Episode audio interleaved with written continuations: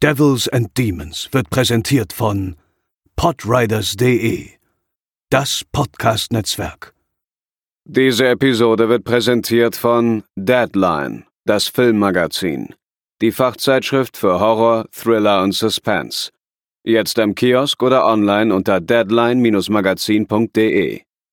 Was habe ich mit James Kahn gemeinsam? Richtig, wir haben beide das Buch Misery in der Vorbereitung nicht gelesen. Und damit moin moin und herzlich willkommen zur 212. Episode von Devils and Demons, der Horrorfilm-Podcast. Ich bin der Chris und bei mir sind natürlich wieder Pascal.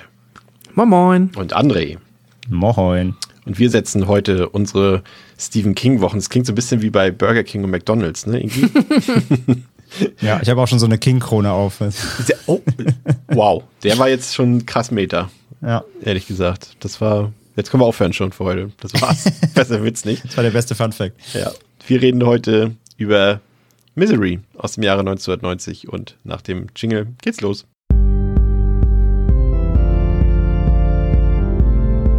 They're coming to get you, Barbara. They're coming for you. Ja, äh, Misery, heute muss ich gestehen, ich habe den Film im Vorfeld noch nicht gesehen, noch nie gesehen. Pascal, du glaube ich auch nicht. Mm -mm. Und André schon, aber das ist wahrscheinlich wieder schon ein bisschen her, ne? Es klang gerade so wie, ich habe den Film heute zur Vorbereitung auf den Podcast nicht gesehen, als du es gesagt hast. ich war heute blind.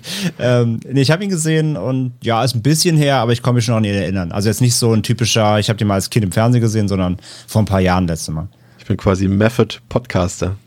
Ja.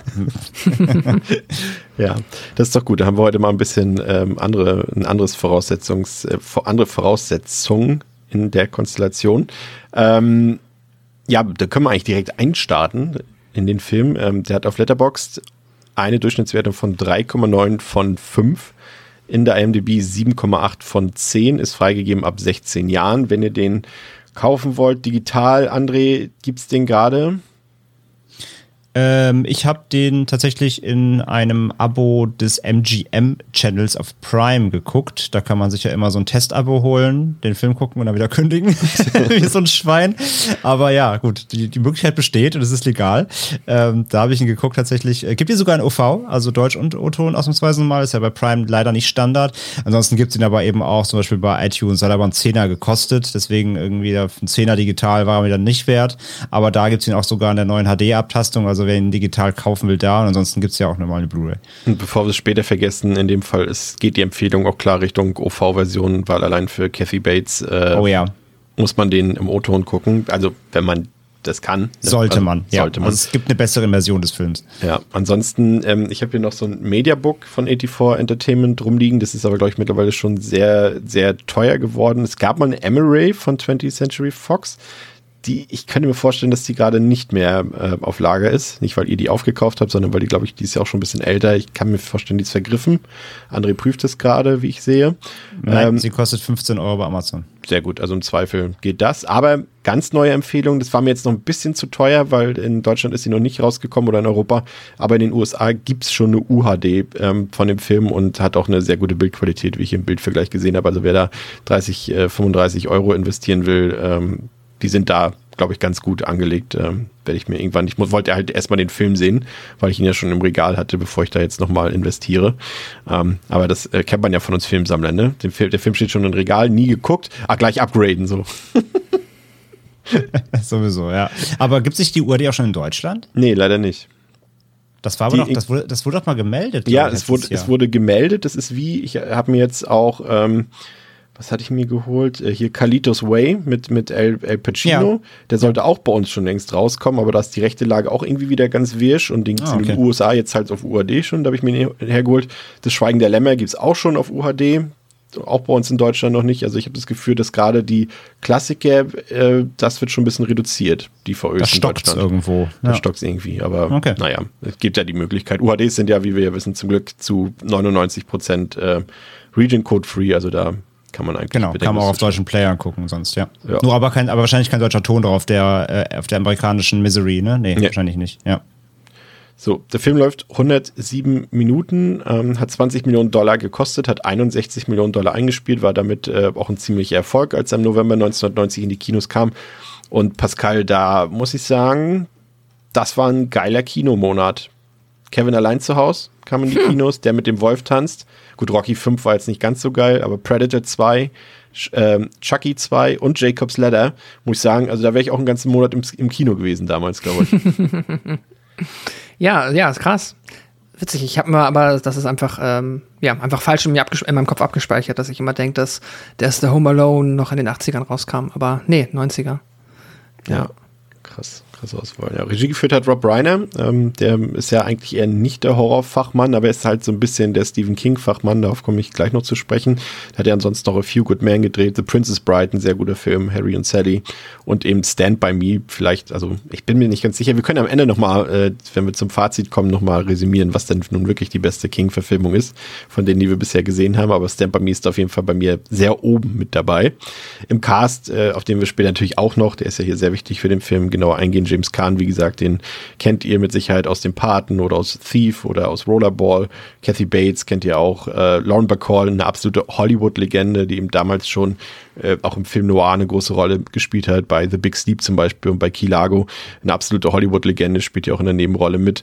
Und ähm, es ist ja so, äh, wir wissen das ja, dass ähm, Stephen King seine eher realistischeren Stoffe ja immer unter seinem Pseudonym veröffentlicht hat. Also Richard, ich weiß gar nicht, ist, hat man, spricht man sein Pseudonym Deutsch aus oder eher Backman oder Bachmann? Richard?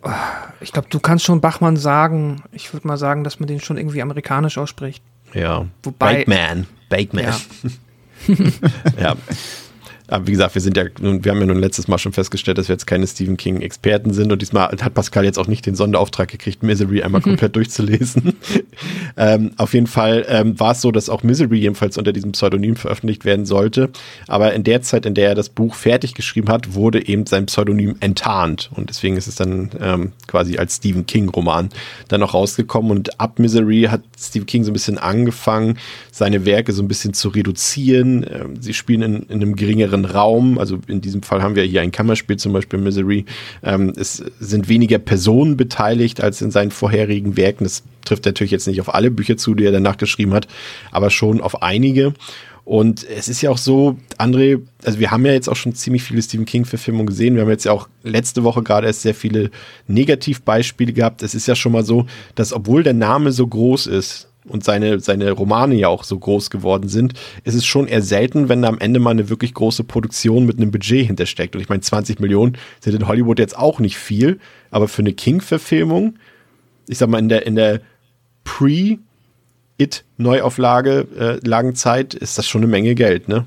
Äh, und es ist verwunderlich, dass es halt sonst irgendwie so wenig Geld immer nur drin steckt. Ja, ich bin immer unsicher, woran das lag. Also weil die seine, seine Reputation hat er ja damals schon gehabt. Also er hat ja so viel geschrieben und so erfolgreiche Werke gehabt. Weiß nicht mal nicht, ob man sich da nicht rangetraut hat, weil immer das Verfilmen von solchen Geschichten ja auch, ja, muss, muss ja nicht immer gelingen. Wissen wir auch aus der langen Liste der King-Verfilmungen. Das kann auch ganz schnell nach hinten losgehen, gerade wenn es Bücher eben sind, die sehr viel mit imaginärem Arbeiten, wo wirklich der Kopf arbeiten soll während des Buchs. Ich meine, das ist ja bei King, bei Lovecraft ist es noch schlimmer. Also gibt ja aber vieles, da, da, da sagen ja auch immer Leute, das ist unverfilmbar so, ne? Und vielleicht sind es einfach auch immer die Themen, wobei ja jetzt Misery eben dann doch deutlich, sag ich mal, in Anführungszeichen leichter zu verfilmen ist, als es, keine Ahnung, Langoliers oder sowas. ähm, also ne, es, es, ich glaube, das, das wiegt sich ziemlich ab, so was die Stoffe sind und was dann, was dann gesagt wurde, ja, was, was, ist, was ist das Potenzial davon, ne? Wie ist das umsetzbar? Sind wir uns ja sicher, dass es auch wirklich ein, ein guter, griffiger Film wird oder wird das eher, naja, eher so B-Movie-Charakter? Also ich glaube, das lag so ein bisschen an den Stoffen, die da verfilmt werden sollten und letztendlich glaube ich auch, wer es anfassen sollte oder wen du verpflichten kannst dafür. Ne? Wer, wer will es umsetzen? Wen kriegst du mit ins Boot? Und ich glaube, daran liegt es dann, ob ein Produktionsstudio oder Produzenten irgendwie sagen, ja, okay, da glauben wir dran, das kann, das kann groß werden. Oder halt eher, ja, das kann man zwar machen, wir hoffen quasi auf einen Cash Grab. Ich meine, das ist wahrscheinlich auch so ein Ding, wir bringen den Stoff mal raus. King-Fans werden eh zuschlagen. Kinder des wir, holen uns, wir holen uns unseren Cash Grab wieder, wir investieren wenig und kriegen wahrscheinlich viel raus. Oder wir sagen halt wirklich, wir wollen hier einen wirklichen, wir glauben daran, das soll wirklich eine große Produktion werden, das soll ein, ein guter Film werden und nicht nur, ein, ähm, nicht nur ein, eine Ausschlachtung des, des King-Stoffes so. Und ich glaube, das war so ein bisschen, ja, das, das ist, glaube ich, seit jeher das Problem ähm, der, der langen Reihe von King-Verfilmungen, weil es gibt da ja alles von wirklich von, von absoluten Trash bis hin eben zu, zu heutigen Klassikern. Das, ich glaube, da gibt's keine, keine Verfilmungsvita, die sich so uneins ist in der Qualität wie die King-Verfilmungen. Aber es ist schon zumindest so, habe ich den Eindruck, dass wenn Geld reingepumpt wird und wenn auch ein guter Cast vorhanden ist, dann sind die King-Verfilmungen eigentlich auch immer meistens gelungen. Also gerade wenn, gut, vielleicht begreifen wir das Thema, was ich eigentlich ans Ende stellen wollte, auch ein bisschen vor, aber wenn wir jetzt zum Beispiel an Stand By Me denken, wenn wir an, ähm, an die Neuauflage von S denken, wenn wir an The Shining denken. Ähm, gut, Carrie ist vielleicht eine Ausnahme, das waren damals noch unbekannte äh, Leute im Cast und auch das Budget war nicht so hoch. Also das wäre jetzt eine Ausnahme von der Aussage, die ich getroffen habe. Ähm, aber Green Mile, Shawshank Redemption hatte damals auch für die damalige Zeit schon mit, mit Tim Robbins und, und Morgan Freeman einen sagenhaften Cast und eine relativ hochwertige Produktion. Also es ist zumindest, würde ich behaupten, wenn man mutig ist und Geld reinpumpt, dann zieht man es auch wieder raus. Es liegt ja so ein bisschen daran halt auch so am, äh, ich meine, äh, King hat ja auch sehr diverse Geschichten geschrieben. Also das reicht ja von bis so, ne? Du hast da drunter ja auch sowas wie Green Mile, aber dann hast du auf der anderen Seite auch sowas wie Running Man. Und ich meine, Running Man ist heute ein Klassiker, obwohl der Film an sich ja auch mega trashig ist. Also da reicht ja die Bandbreite von dem, was er geschrieben hat und gleichzeitig, was dann davon auch verfilmt wurde, ist halt so riesig. Das ist ja nicht nur Horror, ne? Oder nicht nur Genre und so. Also es, es ist so divers, finde ich halt von der Auswahl. Auch da allein siehst du ja schon die Bandbreite an, ähm, an Möglichkeiten und gleichzeitig auch da an der Qualität nachher in den Filmen. Und jetzt hast du halt so neuere Sachen, wie, keine Ahnung, hier im hohen Gras, das landet halt auf Netflix und das ist halt dann irgendwie nur so lieblos hingerotzt. Aber wie gesagt, es sind auch, auch Klassiker drunter. Also die Bandbreite ist halt einfach so riesig auch. Ja, der dunkle Turm, Pascal, der wäre jetzt, glaube ich, auch wieder, würde jetzt auch meine Aussage von eben wieder sofort revidieren. Ne? Den, ja, wollte ich gerade als Beispiel anführen. Aber das ist halt nämlich, das unterstreicht nochmal ganz gut das, was André gesagt hat, auch die Bandbreite von Geschichten, die King verfasst hat und auch teilweise halt dann schon, nehme ich mal an, einfach, ja, wie beim dunklen Turm halt einfach die Unverfilmbarkeit. Es ist ja schon sein mit Abstand größtes literarisches oder zumindest sagen wir mal vom Volumen umfangreichstes Werk. Und wenn man seinen eigenen, also wenn man Stephen Kings Erzählungen glauben mag, dann auch so sein, also sein, das Werk, wo am meisten Herz reingeflossen ist und am meisten Lebenszeit auch einfach. Sein Das, ich, insgesamt. Opus. Genau, er sagt immer sein Jupiter, genau. Und ähm, das ist halt zum Beispiel etwas, ja, das ist halt, da hat die 2017 halt gezeigt, warum man es eigentlich nicht versuchen sollte oder zumindest nicht so versuchen sollte, aber da musste ich auch eben direkt dazu es gesagt hast, bezüglich Budget gucken und da hat ja auch immerhin 66 Millionen gekostet und nun auch keine Schauspieler, die man nicht kennt. Nee. Ja.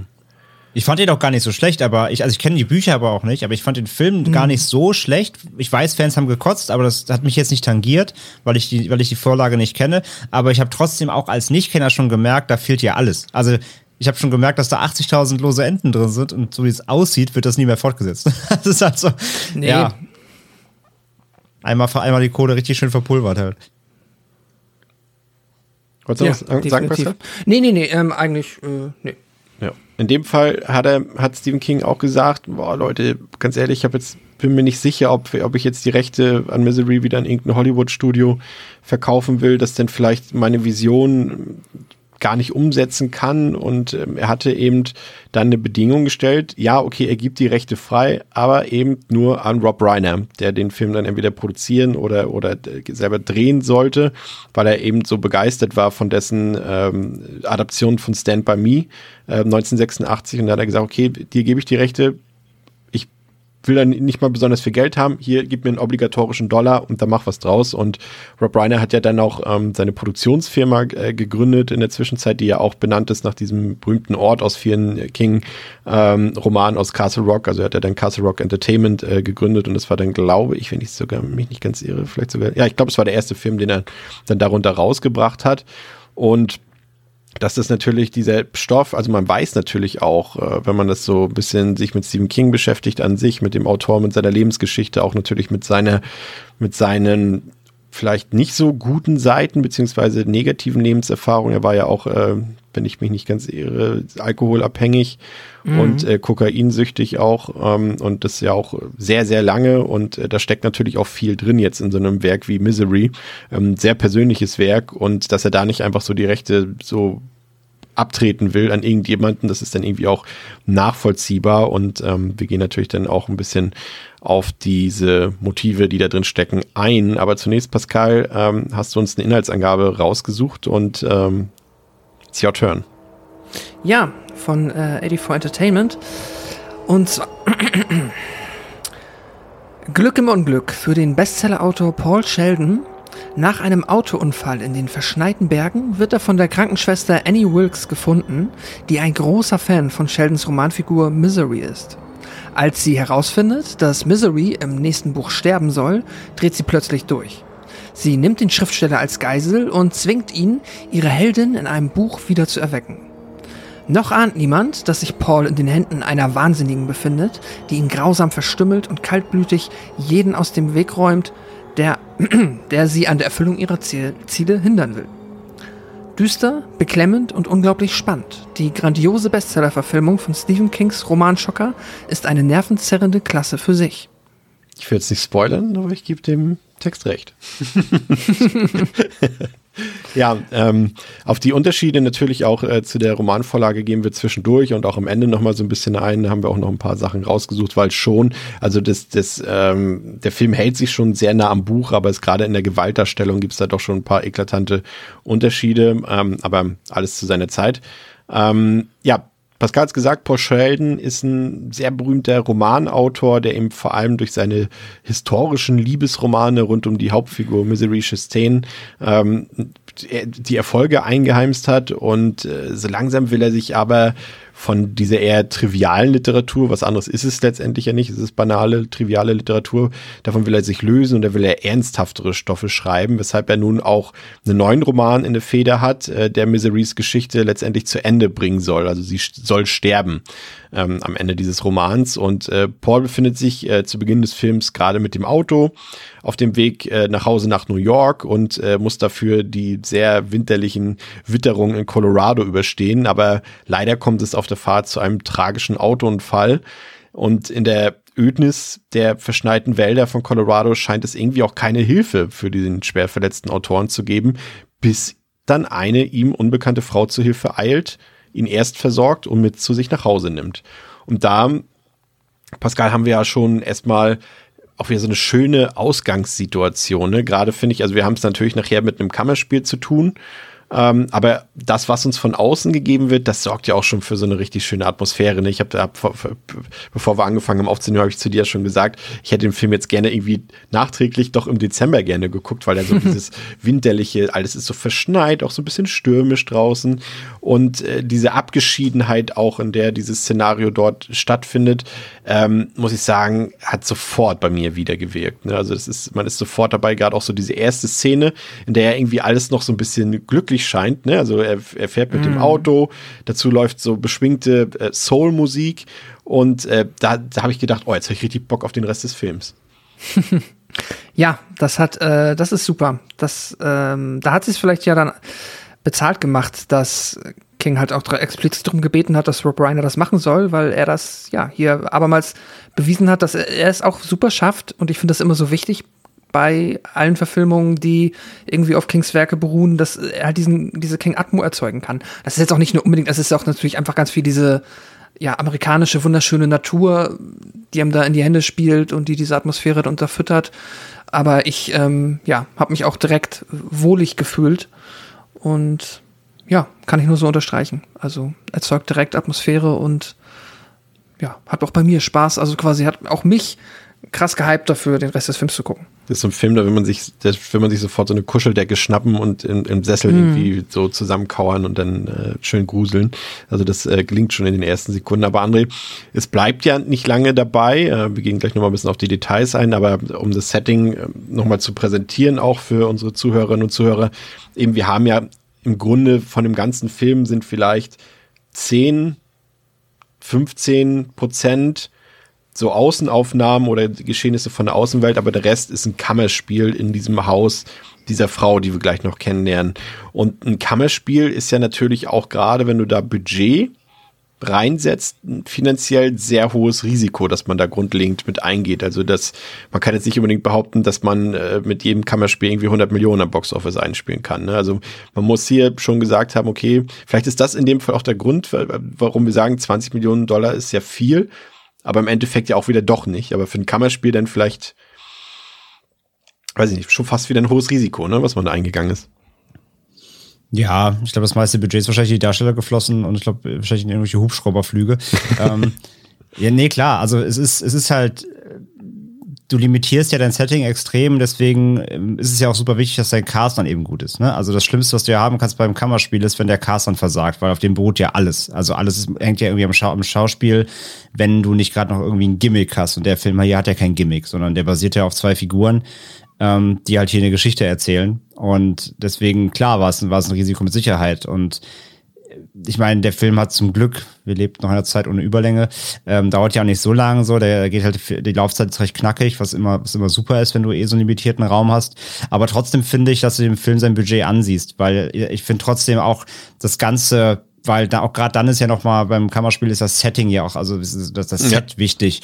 Und ich finde das Set ist halt super, weil das so viel Details hat, weil du lernst ja dieses vor allem dieses Zimmer, aber eben auch eben das Haus dieser Frau dann nach und nach kennen und halt alles, wie es eingerichtet ist, aber die ganze Stimmung, wie was, also das, das ist ja auch einfach ein Haus, ne? Also es ja. ist kein Set. Du siehst halt auch, du, die sitzen nicht in irgendeinem Raum, der jetzt irgendwie in Greenscreen gebaut ist, sondern es ist halt ein altes, so ein altes Bauernhaus da irgendwo in der, in der Pampa. Darf ich dich jetzt schon enttäuschen? Was denn? Das nee, haben sie haben sie es gebaut. Dass es eine Soundstage ist? Oh nein, wirklich? Komplett? Ja. Oh nein. Ich dachte, das wäre echt, das wusste ich nicht. aber dann, ist, dann haben sie es gut gemacht, auf jeden Fall. Ja, finde ich auch. Also da, genau, auf das Haus kommen wir später noch ein bisschen zu sprechen. Ich dachte, ich dachte, es wäre real. Das hat nämlich sehr reale Vibes. Ja, ähm, finde ich auch, finde ich auch. Also umso mehr, umso mehr Respekt an die Ausstatter sozusagen, dass ja, es eben ja. so lebendig aussieht. Absolut. Ähm, und ich glaube, ich glaube, daran merkst du es halt schon auch, ne? Und äh, wie gesagt, und der Rest ist, glaube ich, dann doch eben in die in den Cast geflossen ich finde es bei, bei King ja immer wieder interessant, auch wie, wie diese Tropes auch immer wieder kehren. Also es sind ja positive, die er selbst mehr oder weniger so ein bisschen geschaffen hat. Aber zum einen haben wir dieses Schneesetting, dieses Wintersetting, das haben wir in The Shining natürlich schon gehabt. Ich kann mich erinnern an Dreamcatcher, der ist ja auch komplett in Schnee und Eis sozusagen. Also das ist jetzt nichts Neues äh, bei ihm. Und auch diese Abgeschiedenheit, die kennen wir auch, Pascal, schon aus, äh, nun mal jetzt wieder die prominenten Beispiele aber eben The Shining, ne, ist halt auch, mhm. denn auch das Thema Autounfall oder dass irgendwie ein, ein Unfall dazu führt, zu einer, zu dieser Situation der Isolation, haben wir sehr oft bei ihm. Und natürlich eben hier die Figur von Paul Sheldon, der Autor, der mhm. Schriftsteller. Äh, das haben wir auch gesehen und gelesen, je nachdem, wie man es will, in, in The Shining, in Tommy Knockers zum Beispiel, in, in wie ist der andere Film noch, André Stark, ne? Stark the Dark Half. Ähm, ja. Das geheime Fenster. Das geheime Fenster, genau. Und äh, das sind alles diese wiederkehrende Motive. man könnte ja fast immer sagen, dass es ein bisschen redundant ist, aber irgendwie bei Stephen King geht das okay. ja, er hat einfach, er macht halt diesen Self-Insert vergleichsweise ja. oft, aber auch nicht immer, ne? Also deswegen, man, also das, finde ich, darf man dann auch nicht irgendwie darauf runterbrechen, dass in jedem, in jeder Stephen King-Geschichte es irgendwie um einen Autoren geht, der eigentlich er selber ist. Ähm, aber es passiert schon vergleichsweise oft. Und es ist ja meistens dann so, wenn er auch versucht, zumindest so aus meiner Sicht halt persönliche oder naja, auch persönliche Erfahrungen mit einfließen zu lassen und der wahrscheinlich einfach eine Figur braucht, die vergleichsweise geerdet ist und in die er sich halt auch während des kreativen Prozesses reinversetzen kann. Zumindest habe ich also immer so ein bisschen, wenn man was von ihm gelesen hat, hat er das oft auch so gesagt, dass es halt dann einfacher quasi realere menschliche Geschichten zu schreiben, wenn er sich da quasi selbst drin reinschreiben kann durch irgendeine andere Figur. Das äh, auch eben in dem Fall ist es eben was, äh, ein, eine Geschichte, die eben auf seinem Leben so ein bisschen beruht, beziehungsweise die Motive davon. Also er verarbeitet hier eben seinen Job als Autor, aber vor allem in dem Fall die Berühmtheit, die er natürlich auch erlangt hat. Und äh, das kennen wir natürlich alle von den ganzen Superstars aus, aus Hollywood und so weiter. Das, da gibt's eben so, so eine, auf das Thema kommen wir gleich noch ein bisschen zu sprechen.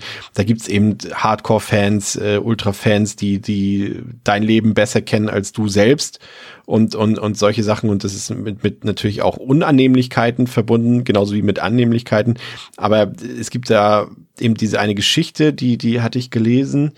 Ähm, dass er mal mit Bruce Springsteen irgendwie zum Abendessen war und irgendwie da auch ein paar Leute ihn die ganze, die ganze Zeit den Tisch beobachtet hatten und ähm, er dachte natürlich, okay, klar, ich meine, ich sitze hier mit dem Boss, ne, mit, mit einem, dem vielleicht berühmtesten Rockstar Amerikas an einem Tisch, äh, die gucken den an, aber die kannten Bruce Springsteen gar nicht, die wollten zu ihm, zu Stephen King und das sind so Sachen, mit die er, glaube ich, bis heute nicht so ganz verstanden hat und äh, nicht so verarbeitet hat, dass er halt als Autor trotzdem ein absoluter Weltstar ist, wo, von dem man auch das Gesicht kennt. Ne? Also ich muss ganz ehrlich sagen, ich bin jetzt auch nicht äh, der größte Literat, ähm, aber ich sag mal so, so viele Gesichter von Autoren, die nicht deutsch sind, äh, kenne ich jetzt auch nicht so auf Anhieb. Sag ich mal, wenn du jetzt irgendwie, ich habe ja immer bei Schlag den Rab und Schlag den Star immer dieses Gesichterraten von Prominenten und wenn du das mit ja, komplett mit, mit, äh, mit Leuten aus der Literatur machen würdest bei mir, ich weiß nicht, wie viele Punkte ich da holen würde, wahrscheinlich nicht so viel, aber Stephen Kings Gesicht kennt irgendwie jeder. So, und ähm, das ist, glaube ich, auch das, was so sein Leben so ein bisschen auch ausgezeichnet hat. Und ähm, er hat dann auch später, äh, nachdem Misery rausgekommen ist, äh, ist auch mal jemand in sein Haus eingebrochen. Das ist ja auch immer so ein, so ein Thema. Äh, auch so Stalker hatte er ja, glaube ich, auch sehr viel, aber hier ist jemand in sein Haus eingebrochen mit einer Bombenattrappe. Und er war, Stephen King war nicht zu Hause zu dem Zeitpunkt, aber ich glaube, war es seine Tochter oder seine Frau oder so weiß ich jetzt nicht mehr genau, auf jeden Fall jemand aus, seinem, aus seiner Familie. Und es hat sich dann herausgestellt, dass der Mann, der dort eingebrochen ist, eben aus einer Nervenheilanstalt ausgebrochen ist. Und er war in dem Glauben, dass Stephen King die Story für Misery bei ihm geklaut hätte.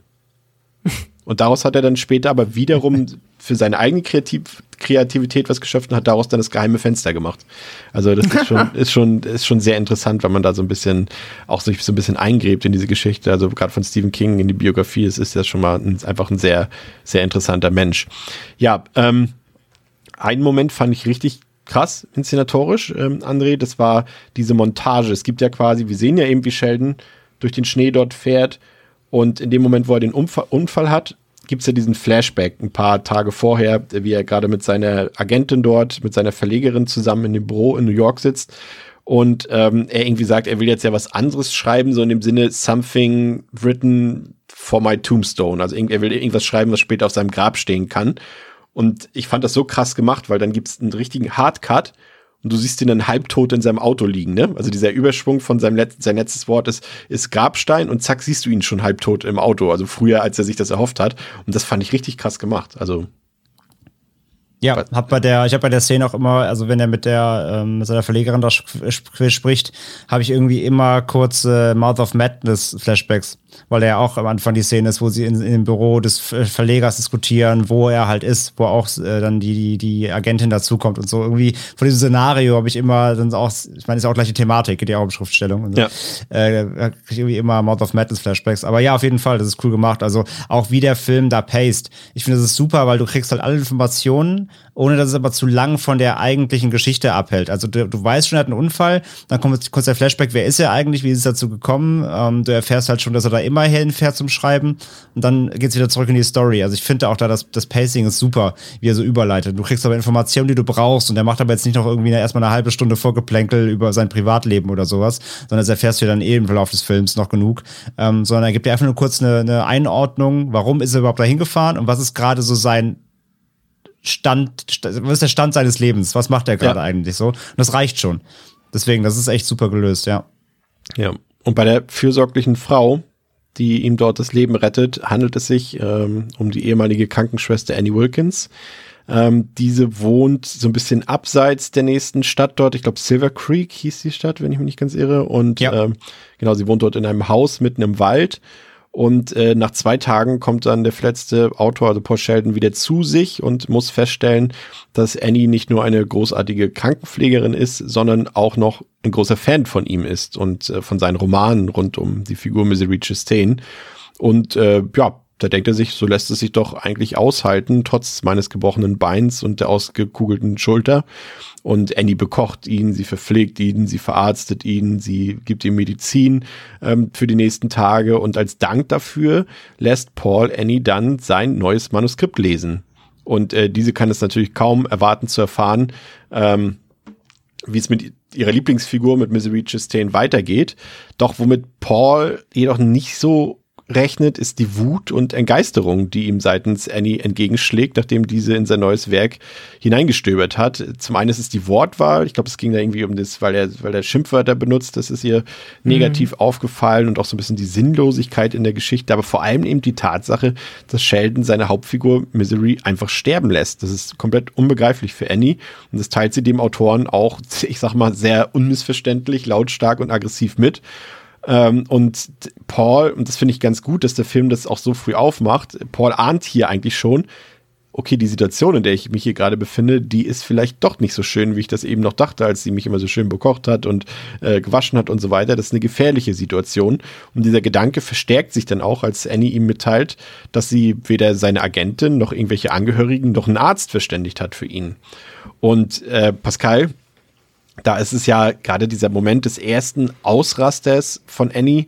Ähm, da wird natürlich klar für Paul, aber auch für uns als Zuschauerin, der darf hier nicht freiwillig wieder rausgehen aus der Szene, ne? Also der ist da gefangen. Das ist, ja, ja, das fand ich super spannend. Ähm, da würde mich auch dann gleich mal oder ja, irgendwann mal interessieren, wie ihr das äh, verfolgt habt. Ich meine, äh, André kannte den Film schon und man kann sich auch denken und ich habe jetzt auch nicht wirklich irgendwie zu einem Zeitpunkt gedacht, auch gerade noch am Anfang, wenn sie ja dann noch halt, bevor man zum ersten Mal merkt, dass mit ihr mehr als nur ein bisschen etwas nicht ganz richtig ist, äh, hätte man ja vielleicht den Gedanken haben können, dass sie tatsächlich einfach nur ähm, nett ist und dass die Gefahr dann irgendwie aus einer anderen Richtung später in, in der Geschichte auftaucht. Aber es ist schon sehr gut inszeniert, so dass man nachvollziehen kann, dass er es noch ein bisschen glaubt. So, er wacht auf. Ich meine, es wäre ja auch, und es ist ja auch kommen wir noch später zu, aber es ist ja irgendwie auch schon schräg, ne? So, du fährst irgendwie durch, äh, die USA sind gigantisch groß, du bist zwar ein bekannter Autor, aber du fährst irgendwo durch den Wald, knallst gegen einen Baum, wachst auf und bist da halt irgendwann mal bei deinem Superfan. Es ist natürlich schon super weird, ähm, aber äh, ja, es ist bis zu diesem Zeitpunkt genau das, was du gesagt hast, äh, ist es, also ab dem Zeitpunkt ist es spätestens klar. Ab da ist quasi die Gefahr offensichtlich, die Gefahr ist Annie, die Gefahr, ähm, ja, ist, dass er hier nicht so einfach rauskommt und das Setup ist extrem spannend, weil man auch es ist, also dieser erste Ausbruch, wenn sie halt dann bei ihm am Bett sitzt und halt auf einmal komplett ausrastet, das hat mir so eine Gänsehaut über die, die Haut gejagt, einfach weil es so gut gespielt ist und so, so, ähm, wie sagt man, so entrückt wirkt einfach. Ja. Also dieses, dieses Wechselspiel zwischen, man kennt ja auch so, also ich, ich, man kennt ja auch diese sehr fürsorglichen Menschen irgendwie, die dann halt einfach so sind wie Annie. Also sie hätte auch normal sein können. Das, also ihr normal, ihr anderes Verhalten ist vielleicht auch schon seltsam, aber solche Menschen gibt es ja. Aber dann diesen Sprung zu dem wahnsinnigen, komplett, äh, komplett, ja, un, unverhältnismäßigen Ausrasten. Das ist äh, super und hat, ja, fand ich krassen, also in, bei mir tatsächlich Gänsehaut und einen gehörigen Grusel ausgelöst. So. Bei mir auch komplett. Ähm, ich habe euch das ja gestern auch bei WhatsApp geschrieben. Ich habe irgendwie so gedacht, okay, das ist irgendwie krass. So, wir besprechen so viele krasse Horrorfilme hier. Aber gerade diese eigentlich so menschliche Figur Annie ist die, die mir irgendwie den größten Schauer in den letzten Monaten so über, über die Haut gejagt hat, über den Rücken gejagt hat.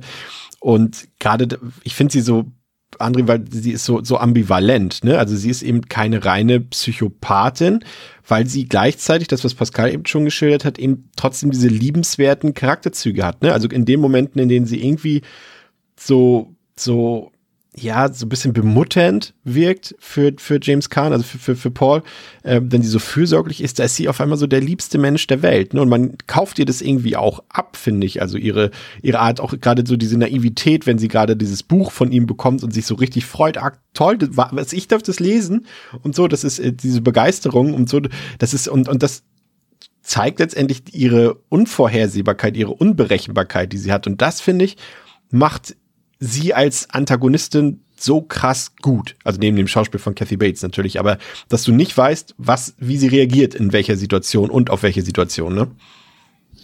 Naja, also es gibt auch nette Psychopathen, so ist es nicht. Also ja, okay. Grüße an Ted Bundy. Äh, das heißt mal nichts, aber nein, natürlich, also sie hat ja eine komplett gespaltene Persönlichkeit, ne? Also, wie du schon sagst, sie hat diese Momente, wo man auch als Zuschauer denken könnte, ja, okay, die will halt sein Bestes, die ist halt ein Riesenfan und äh, natürlich freut sie sich, wenn so jemand bei ihr zufällig im Haus landet und ähm, naja, zufällig in Anführungszeichen. Aber so, sie will sein Bestes irgendwie. Sie ist zwar sehr über, über äh, ja, überschwinglich, aber sie will sein Bestes, wie so eine, wie so eine Übermutter, ja, die das Kind zu sehr vertätschelt, so ein bisschen, ist sie auch so ein bisschen zu ihm, als ob sie gerade so einen kleinen Achtjährigen im Bett liegen hat, den sie halt verwöhnt, ähm, nur dass es halt ein erwachsener Mann ist. Aber ja, das ist ja das, was so bedrohlich macht, die ganze Situation und ihr auch ihren Charakter, ihre Flips, so ihre Switches hin zur, zur absolut angsteinflößenden Person passieren ja so unvermittelt. Also er kann ja auch nie abschätzen, was es auslöst. Und das kannst du als Zuschauer ja auch nicht, weil alles kann sein. Also du weißt immer nie, nie, was ihr Triggerpoint ist. Was, was, welches Wort in deinem Satz sie ausflippen lässt oder welcher, welcher, welche Emotion oder welcher Hinweis oder ja, also es, es kann halt alles sein und das macht sie so unberechenbar. Sie ist wie so ein Pulverfass und du musst halt aufpassen, dass wie ein Streichholz sich in sie reinfällt und sie zum Hoch, Hochjagen bringt. So, das ist ja ihre, komplett ihre Figur. Und das macht sie, finde ich, so beängstigend, weil du halt einfach komplett nie sicher sein kannst, dass sie nicht im nächsten, im nächsten Satz, den du ihr entgegenwirfst, dass sie gleich ein Messer zückt und dir irgendwie den Hals durchschneidet. Und das macht sie halt, finde ich, so furchterregend. Jetzt äh, kommt wieder ein sehr entscheidender Punkt für mich ich traue mich schon wieder fast gar nicht, weil es schon des Öfteren schief gegangen ist, wenn ich hier mit allseits anerkannten Interpretationen um die Ecke komme und die bei euch hier irgendwie nicht auf Gegenliebe stoßen, aber äh, allseits anerkannt im, ähm, im lieben Internet und auch in diversen Büchern, die ich mir extra zu Gemüte geführt habe, ist eben ähm, die Interpretation, dass Annie die, also im Endeffekt im Kern die Drogensucht und die Alkoholsucht von, in dem Fall ist es, ist es natürlich von Paul Sheldon, aber gleichzeitig auch von Stephen King darstellt und dass sie quasi immer dann, wenn er sozusagen, wie sagt man, auf, auf Cold Turkey ist oder auf Entzug ist, mhm. dass sie dann ausrastet im Sinne von, ich brauche Nachschub, ich brauche Nachschub. Und es wird hier eben dargestellt, dass sie mehr Seiten aus seinem Manuskript haben will, beziehungsweise von ihrer Figur Misery in dem Fall, dass sie da immer Nachschub braucht und ähm, dass das quasi die Inkarnation ist in Form von Annie. Und äh, das finde ich tatsächlich sehr interessant, weil zum einen natürlich eben, wie, wir bereits erwähnt haben, eben Stephen King ja ähm, jahrelang oder jahrzehntelang, glaube ich, ähm, ich weiß ehrlich gar nicht, ob er ist er drüber hinweg, ich weiß es nicht. Also ich habe irgendwann mal ja gelesen. Doch. Ich glaube, der ist mittlerweile trocken. Ich habe okay. einmal. Aber es hat ähm, wirklich sehr lange gedauert, ne? Also ja, ja, es, es, ja. es gab mal, er hat mal das in einem Vorwort geschrieben von einem. Das ist, das hat sehr, sehr veranschaulicht, sehr bildhaft wie er halt wirklich auch zu seinen Hochzeiten, als er super bekannt war und schon Kinder hatte, in seinem Häuschen sitzt, an der Schreibmaschine, während unten die Kinder spielen, mit zwei Taschentüchern in beiden Nasen, weil halt die, na, äh, in beiden Nasenlöchern, weil er halt vom Kokain halt permanentes Nasenbluten hatte, das nicht mehr aufgehört hat. Ja. Aber das, deswegen passt das ganz gut. Und es ist halt so schon fast wieder ein gewiss Meta. Es ist ja eben auch teilweise eben ein, ein Meta-Roman beziehungsweise Meta-Film. Aber es passt halt auch, weil James Kahn eben auch in den äh, frühen 80ern äh, drogenabhängig war und ja auch lange Zeit sehr erfolglos war, ähm, so zwischen der Pate und Misery. Also er hat natürlich auch ein paar Sachen gedreht wie Thief und sowas, aber jetzt keine, keine großen Welthits in dem Sinne.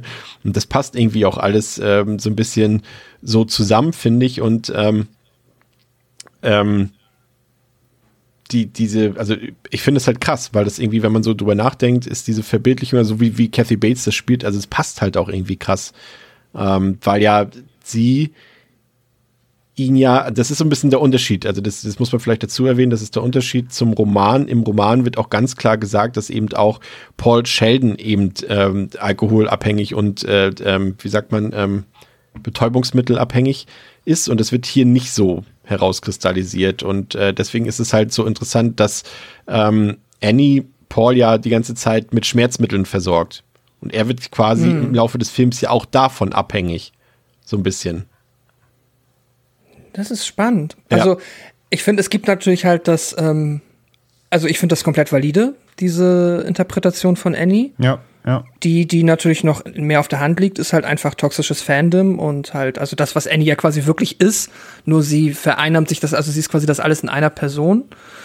Ähm, so, das habe ich da halt auch noch ein bisschen ähm, drin gesehen und auch gelesen, dass das auch zum Teil mit so ja, ja, eine Fall. Interpretation für ihre das Figur ist. Sogar, finde ich sogar noch die noch offensichtliche. Ja, ja, ja genau. Also es, ist, ist die, es ist de facto beides. Also ich wollte jetzt erstmal das eine Fass aufmachen, weil es ist beides. Vollkommen okay. Ganz klar. Vollkommen, ja, genau. Und äh, Drogensucht, ja, es ist, ähm, ja, er gibt tatsächlich, also dieses, dieses krasse Bedürfnis danach, dass sie halt immer mehr haben will und dass sie auch, ähm, ja, dann mit dem zufri nicht zufrieden ist, was schon da ist. Und das ist schon, passt schon sehr gut.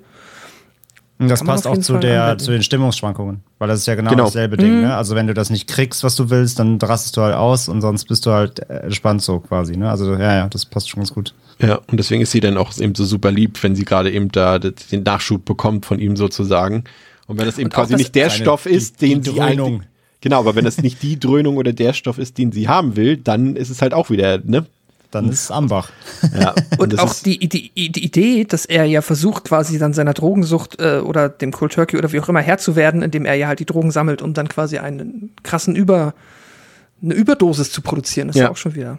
Ja, ja, das ist, das ist, ist, ist schon ziemlich cool, weil das irgendwie auch, ähm, also ich mag das halt, wenn sowas nicht so, also wenn ich nicht erst später irgendwie in, in irgendwelchen Büchern nachlesen muss und dann das so drinsteht und ich denke so, hä? Ja, okay, kann man so. Ich finde, das ist ja auch so, man kann es auch so mitbekommen. Also wenn man eben weiß, wer Stephen King ist, wenn man seine Geschichte so ein bisschen kennt und so weiter, dann, dann versteht man das auch relativ auf Anhieb und das mag ich dann immer ein bisschen lieber, wenn das so eine, so eine Ebene halt auch ein bisschen zugänglicher ist. Und du hast es halt in so vielen Sachen. Jetzt kommt eben noch die andere Ebene, das ist eben diese, dieses Stardom und halt eben auch diese Kunstthematik an sich. Die ist halt auch sehr interessant, weil hier auch, ähm, das ist ja das Problem von, von Paul Sheldon, was er mit seiner Kunst hat, ist ja, dass er so ein, so bei Schauspielern nennen wir es irgendwie so Typocast oder sowas, dass er immer mhm. wieder auf dieselben Rollen gebucht wird. Und hier sind immer wieder seine Erfolge, sind immer wieder dieselben. Das ist immer dieselbe Trivialliteratur und er möchte eigentlich lieber was Anspruchsvolleres schreiben. So kennen wir das ja auch bei vielen Schauspielern, bei Musikern. Irgendwie fragt man bei ACDC mhm. nach, die seit, seit äh, 60 Jahren die, die, die, denselben Song hoch und runter spielen, nur in Variationen oder so, keine Ahnung.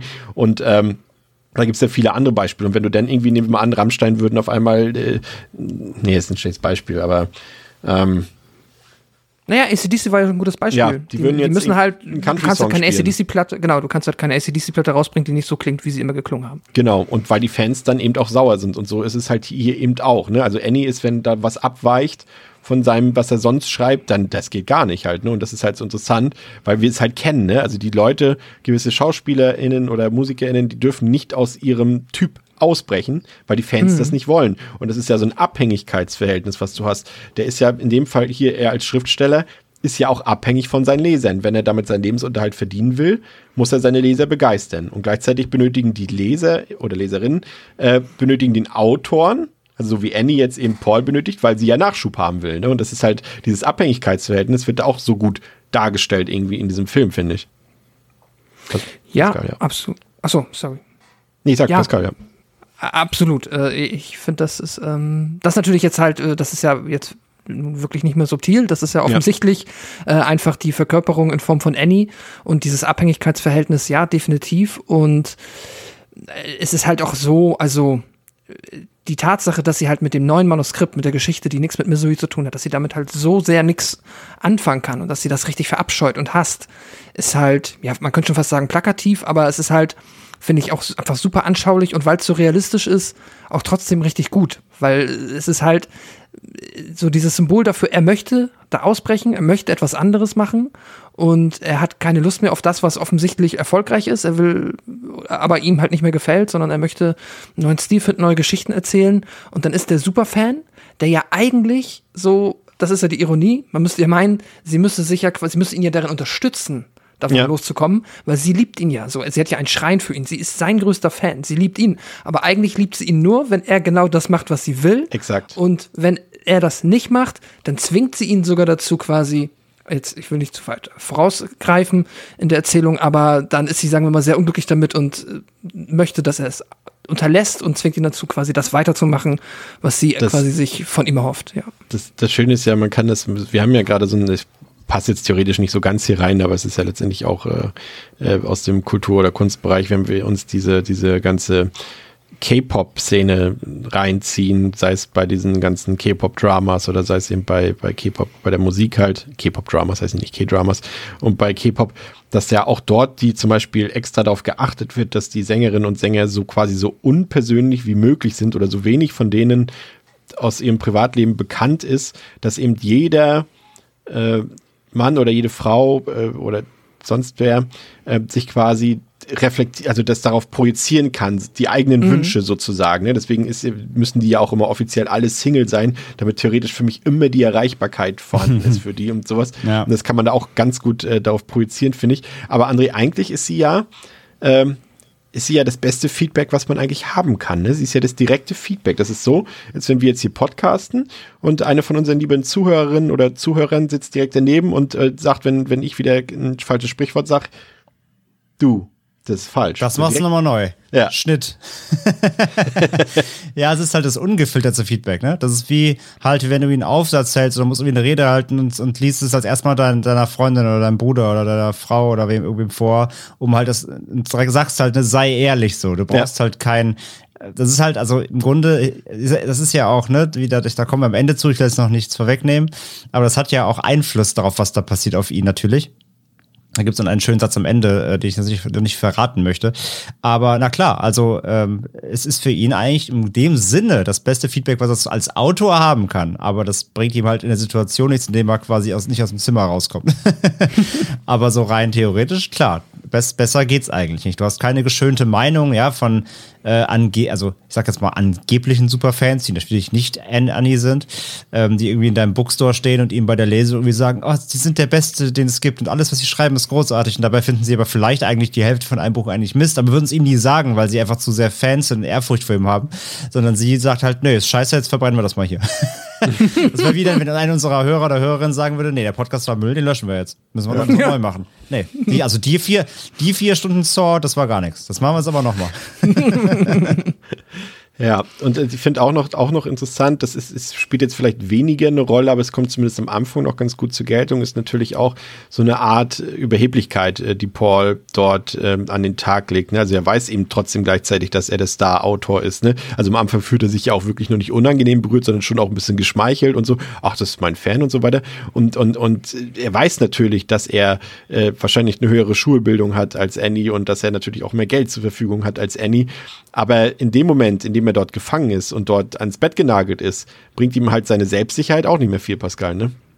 Nee, aber ich finde das super interessant, weil das ist nämlich, finde ich, auch mit das, was am meisten für die, naja, für die Spannung vielleicht nicht, aber ähm, was die Figuren am interessantesten macht, ist halt dieses Machtverhältnis zwischen den beiden. Das halt genau wie du beschreibst, eigentlich, so jetzt in dem normalen gesellschaftlichen Kontext, äh, ist er halt theoretisch ja wenn man es jetzt ne, rein auf die ähm, ja, monetären Standpunkt betrachtet, ist er halt ihr weit voraus. Er ist höchstwahrscheinlich ja gebildeter, traditionell gebildeter, äh, viel wohlhabender, aber ist jetzt halt hier genau auf ähm, Grund von Umständen ist er jetzt halt in der unterlegenen Situation und ich finde es cool oder interessant, wie er damit umgeht, weil du merkst auch, er ist halt durch die Intelligenz ist er in der Lage, relativ schnell zu erkennen, was die Gefahr ist, ja. wie unzurechenbar sie ist.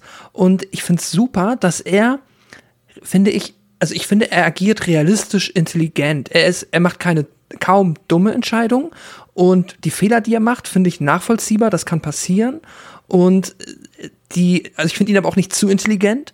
Ich finde, er ist, es ergibt Sinn, dass er ganz oft versucht, das Spiel mitzuspielen und halt vor allem auch dieses, ähm, und da muss ich halt wirklich auch, ähm, finde ich, muss man auch James Kahn loben, der halt jetzt nicht das, also sein Schauspiel äh, glitzert halt nicht so sehr wie Iris oder ist halt nicht so, weil es halt nicht so, na, wie gesagt, so schillernd ist. So, es ist nicht die schillernde Persönlichkeit des Films, aber dieses zu Schauspielern und dann nochmal zu Schauspielern, weil er ja quasi immer nochmal so äh, tun muss, als wäre er die Figur und die dann nochmal für Annie ein anderes Schauspiel drauflegt. Das finde ich vergleichsweise genial, ja. Und das ist super und es ist, ja, ja, das wollte ich sagen. Das ist cool.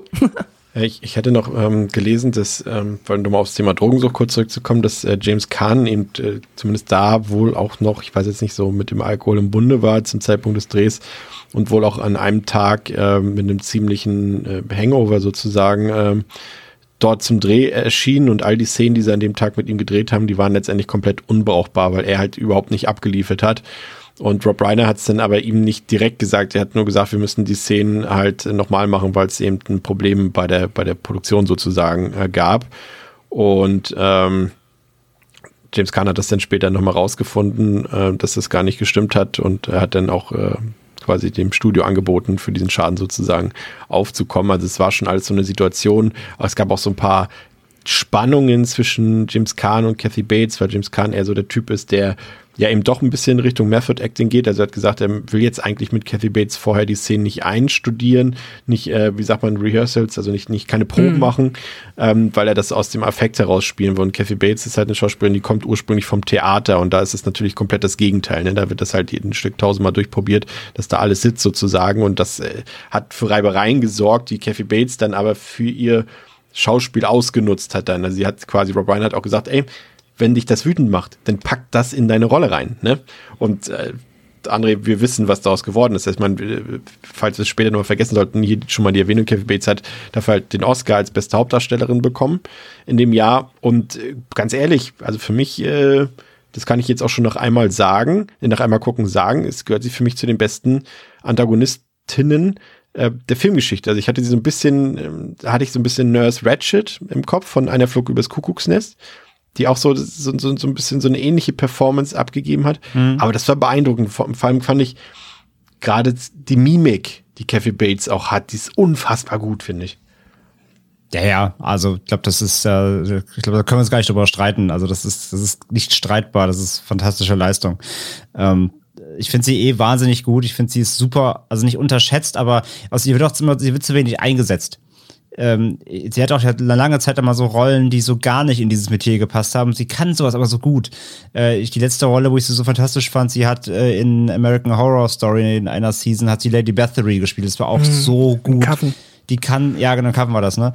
Sie, sie kann das so gut und ähm, ja, ist großartig hier. Also, wie du schon sagst, Mimik, ihr ganzes Auftreten, so ihre, sage ich halt auch hier, der, der, diesen Switch eben der Gefühle, die, die Stimme. hier. Bitte? Ihre Stimme. Ja, ja, alles. Stimme, Stimmung auch, ja. die sie rüberbringt. Wie gesagt, mit ihr ändert sich wirklich, also sie kann, sie schafft es jetzt auf Knopfdruck, die gesamte Stimmung des Films zu kippen. In einer Sekunde. Also in einer, Sek in einer Sekunde ist sie so, ist, ist sie so eine bemutterndes, ähm, eine bemutternde, nette, hilfsbereite Frau.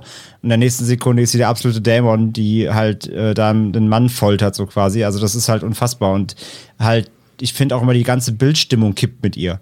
Und das macht ja auch die Kamera gleichzeitig mit, weil immer wenn sie super bedrohlich ist, ist äh, oder oft, wenn die Kamera oder wenn sie bedrohlich ist, kommt die Kamera auch so von unten, um ihr auch nochmal so eine so eine Größe zu geben, so eine, so eine Art, so eine Gewalt, so eine ja, Gewaltigkeit. Geht irgendwie. dann immer in so ein Close-up über jedes Mal. Genau, sie, es blendet immer so über, damit sie noch so gewaltiger und einfach, einfach dämonischer erscheint. Und es macht sie fantastisch. Also es ist unfassbar gut. Wie gesagt, äh, ich empfehle da, wenn es geht, O-Ton zu gucken. Die, die, die Synchro mhm. ist okay. Ich mag auch ihre deutsche Synchro-Stimme, die passt auch gut. Und äh, die deutsche Synchro gibt sich alle Mühe, ähm, aber es ist nicht ganz einfach das Level so. Also wenn man die Möglichkeit hat, sonst mit Subtitles gucken, aber im Original ist ihre, ihre ganze, die ganze Darbietung ist, ähm, ist absolut fantastisch so. Aber ich möchte auch, ich möchte James Kahn aber auch gar nicht hinten dran stellen, der ist genauso super, weil er auch dieses, diese, diese Opferrolle so super ausfüllt. Und wie du schon perfekt gesagt hast, eben auch dieser Wandel von überheblichem Weltstar zum einfach nur Opfer ja. Das macht er halt auch so fantastisch. Also die beiden nehmen sich da auch überhaupt nichts. Das ist die, als Duo, die beiden, das ist großartig. Ich habe hab da, hab da nachher noch eine Szene bei James Caan, da dachte ich, wow. Also das also so, also man weiß ja auch, dass es ein guter Schauspieler ist, so, aber da hat mich eine Szene so richtig beeindruckt und berührt, aber dazu kommen wir später noch. Ähm, Pascal, würdest du ähm, André zustimmen? Ähm, oder uns zustimmen bei, bei unserem Schwärmen über Kathy Bates und gleichzeitig gebe ich dir noch einen Punkt mit auf den Weg, den ich auch gelesen habe und den ich auch noch faszinierend fand, auch, auch wieder auf so einer Metapherebene, dass die, die James Kahn, also, also Paul, wenn er dort ans Bett gefesselt ist, ähm, und er sich ja quasi nicht bewegen kann. Ne? Er hat ja quasi so eine Art mm. körperliche Paralyse, wenn man so will. Und dass das gleichzeitig eine Darstellung ist von ähm, seiner von dieser Sackgasse, in der er sich auf, in, in, also seiner kreativen Sackgasse, in der er sich befindet. Also er kommt da nicht raus, er kann sich nicht bewegen in seiner Kreativität, weil die Leute immer nur das eine von ihm haben wollen. Und gleichzeitig ist er ans Bett gefesselt. Also seine Physis mhm. ist quasi, also bringt das nochmal zum Ausdruck, finde ich. Aber gerne erstmal zu Kathy Bates was, natürlich. ähm, ja, ey, Kathy Bates ist, ist fantastisch. Hat mich komplett, komplett umgehauen. Ich kannte sie vorher halt auch äh, hauptsächlich aus American Horror Story Und ich muss mal überlegen, ich muss mal durch ihre Filmografie gehen, vielleicht auch durch noch ein paar andere Filme, wo ich jetzt einfach sie. Also sie hat ja, so sie hat ja kurz als, als Hinweis an der Stelle, gebe ja. ich dir dann auch gleich mit, sie hat ja, also Stephen King war ja selbst auch so begeistert von Kathy Bates in dem Film, dass er ja sogar noch äh, zwei Rollen direkt für sie geschrieben hat. Also sie hat ja in, in, in seinem Buch äh, Dolores Claiborne ähm, da, die, das hat er geschrieben, schon in dem Bewusstsein, dass Kathy Bates das eigentlich spielen muss. Und das hat sie später auch gespielt in, in, in Dolores, also 95 war es, glaube ich. Mm. Und auch in ähm, The Stand hat er ja quasi auch eine Rolle auf den Leib geschrieben. Ah, okay. Ja, also ich kann es nachvollziehen, dass äh, Stephen King da begeistert war, weil wir waren es auch, ich war es auch und das ist krass. Also es ist dieses dieser, also es, am, am meisten hat mich beeindruckt dieser fließende Übergang der verschiedenen Zustände. Die sind halt alle individuell stark, aber dieser Wechsel ist so gut und es ist, es ist auch dieses, ich fand es so schwer einzuschätzen, ob sie halt immer in diesem, in diesen Interaktionen mit ihm, ob sie einfach nur wirklich, ob sie sich bewusst ist, dass sie gerade etwas Böses macht oder ob sie sarkastisch ist dabei oder naiv ist und halt wirklich einfach so wenige Social Skills hat, dass sie nicht versteht, dass das, was sie gerade tut, natürlich dem nicht gefällt und dass das per se, sag ich mal jetzt, äh, normal als böse angesehen wird. Weil sie, es ist immer dieses, wenn sie ähm, dann äh, sie macht irgendetwas, was jetzt für jeden normalen Menschen von außen beobachtet halt offensichtlich ganz schlimm ist. So, sie quält ihn, sie ver verprügelt ihn oder sie fügt ihm Schmerzen zu und hält ihn halt gefangen, was ja schon an sich böse ist. Aber dann kommt sie immer und sagt so, Mensch, Paul, ich verstehe nicht, was ist denn das Problem? Und das ist so etwas, das können Bösewichte sagen auf diese sarkastische Art so. Ich weiß aber nicht, was du jetzt hast. Also ist doch alles okay. Warum stellst du dich denn so an? Obwohl ihr offensichtlich das ist, was das Problem ist. Oder ob sie es halt wirklich nicht nachvollziehen kann, weil sie halt so einfach, ähm, ja, weil sie so weg von der Realität ist oder von sozialen sozialen ähm, Gesetzen halt, wie es eigentlich funktioniert, dass sie es nicht nachvollziehen kann. Und das schwimmt, das schwimmt sie so perfekt durch diese verschiedenen ähm, Charakteristiken, finde ich, dass man es, dass sie das nochmal so richtig unheimlich macht. Und so. Und das macht, macht der, macht der Film fantastisch oder von mir aus auch die Vorlage, äh, dieses Spiel mit den Worten, weil man nie weiß, auch was jetzt wahr ist von dem, was dort gesagt wird. Und ich finde es mhm. so gut, dass Paul ähm, das irgendwann versteht dieses Spiel, was sie mit ihm treibt, und mhm. er dann später im Verlauf dasselbe mit ihr tut. Also auch die ganze Zeit mit seinen Worten und, und, und, und sie im Unklaren darüber lässt, ist er jetzt wirklich äh, nett zu mir, ist er nicht nett, ist es ironisch gemeint oder ist er jetzt aber, aber wirklich auf meiner Seite und so weiter. Und das, die spielen sich so hervorragend gegenseitig aus damit. Mhm. Ja, ja, absolut er, er, genau, er lernt das quasi von ihr und äh, wendet dann diese gleichen Waffen, ob sie die jetzt bewusst oder unbewusst einsetzt, aber er wendet sie dann gegen sie an. Das ist super. Und noch zu dem zweiten Punkt, den du gesagt hast, diese Metapher, ja, also auch wieder äh, absolut, ich kann es absolut nachvollziehen, dass man das so sieht. Ähm, aber was ich ja jedes Mal dazu immer mit erwähne, ist es halt immer nicht jede Metapher oder jede Interpretation, die halt einfach passt, weil sie passt, ist dann deshalb auch mal sich so ausgedacht worden. Manchmal ist es halt auch Zufall, aber kann absolut auch eine ähm, ja, eine valide Motivation dahinter sein, dass man das so dargestellt hat. Das ist halt, ja. Also seine Figur heißt auch nicht umsonst Misery, ne? Also.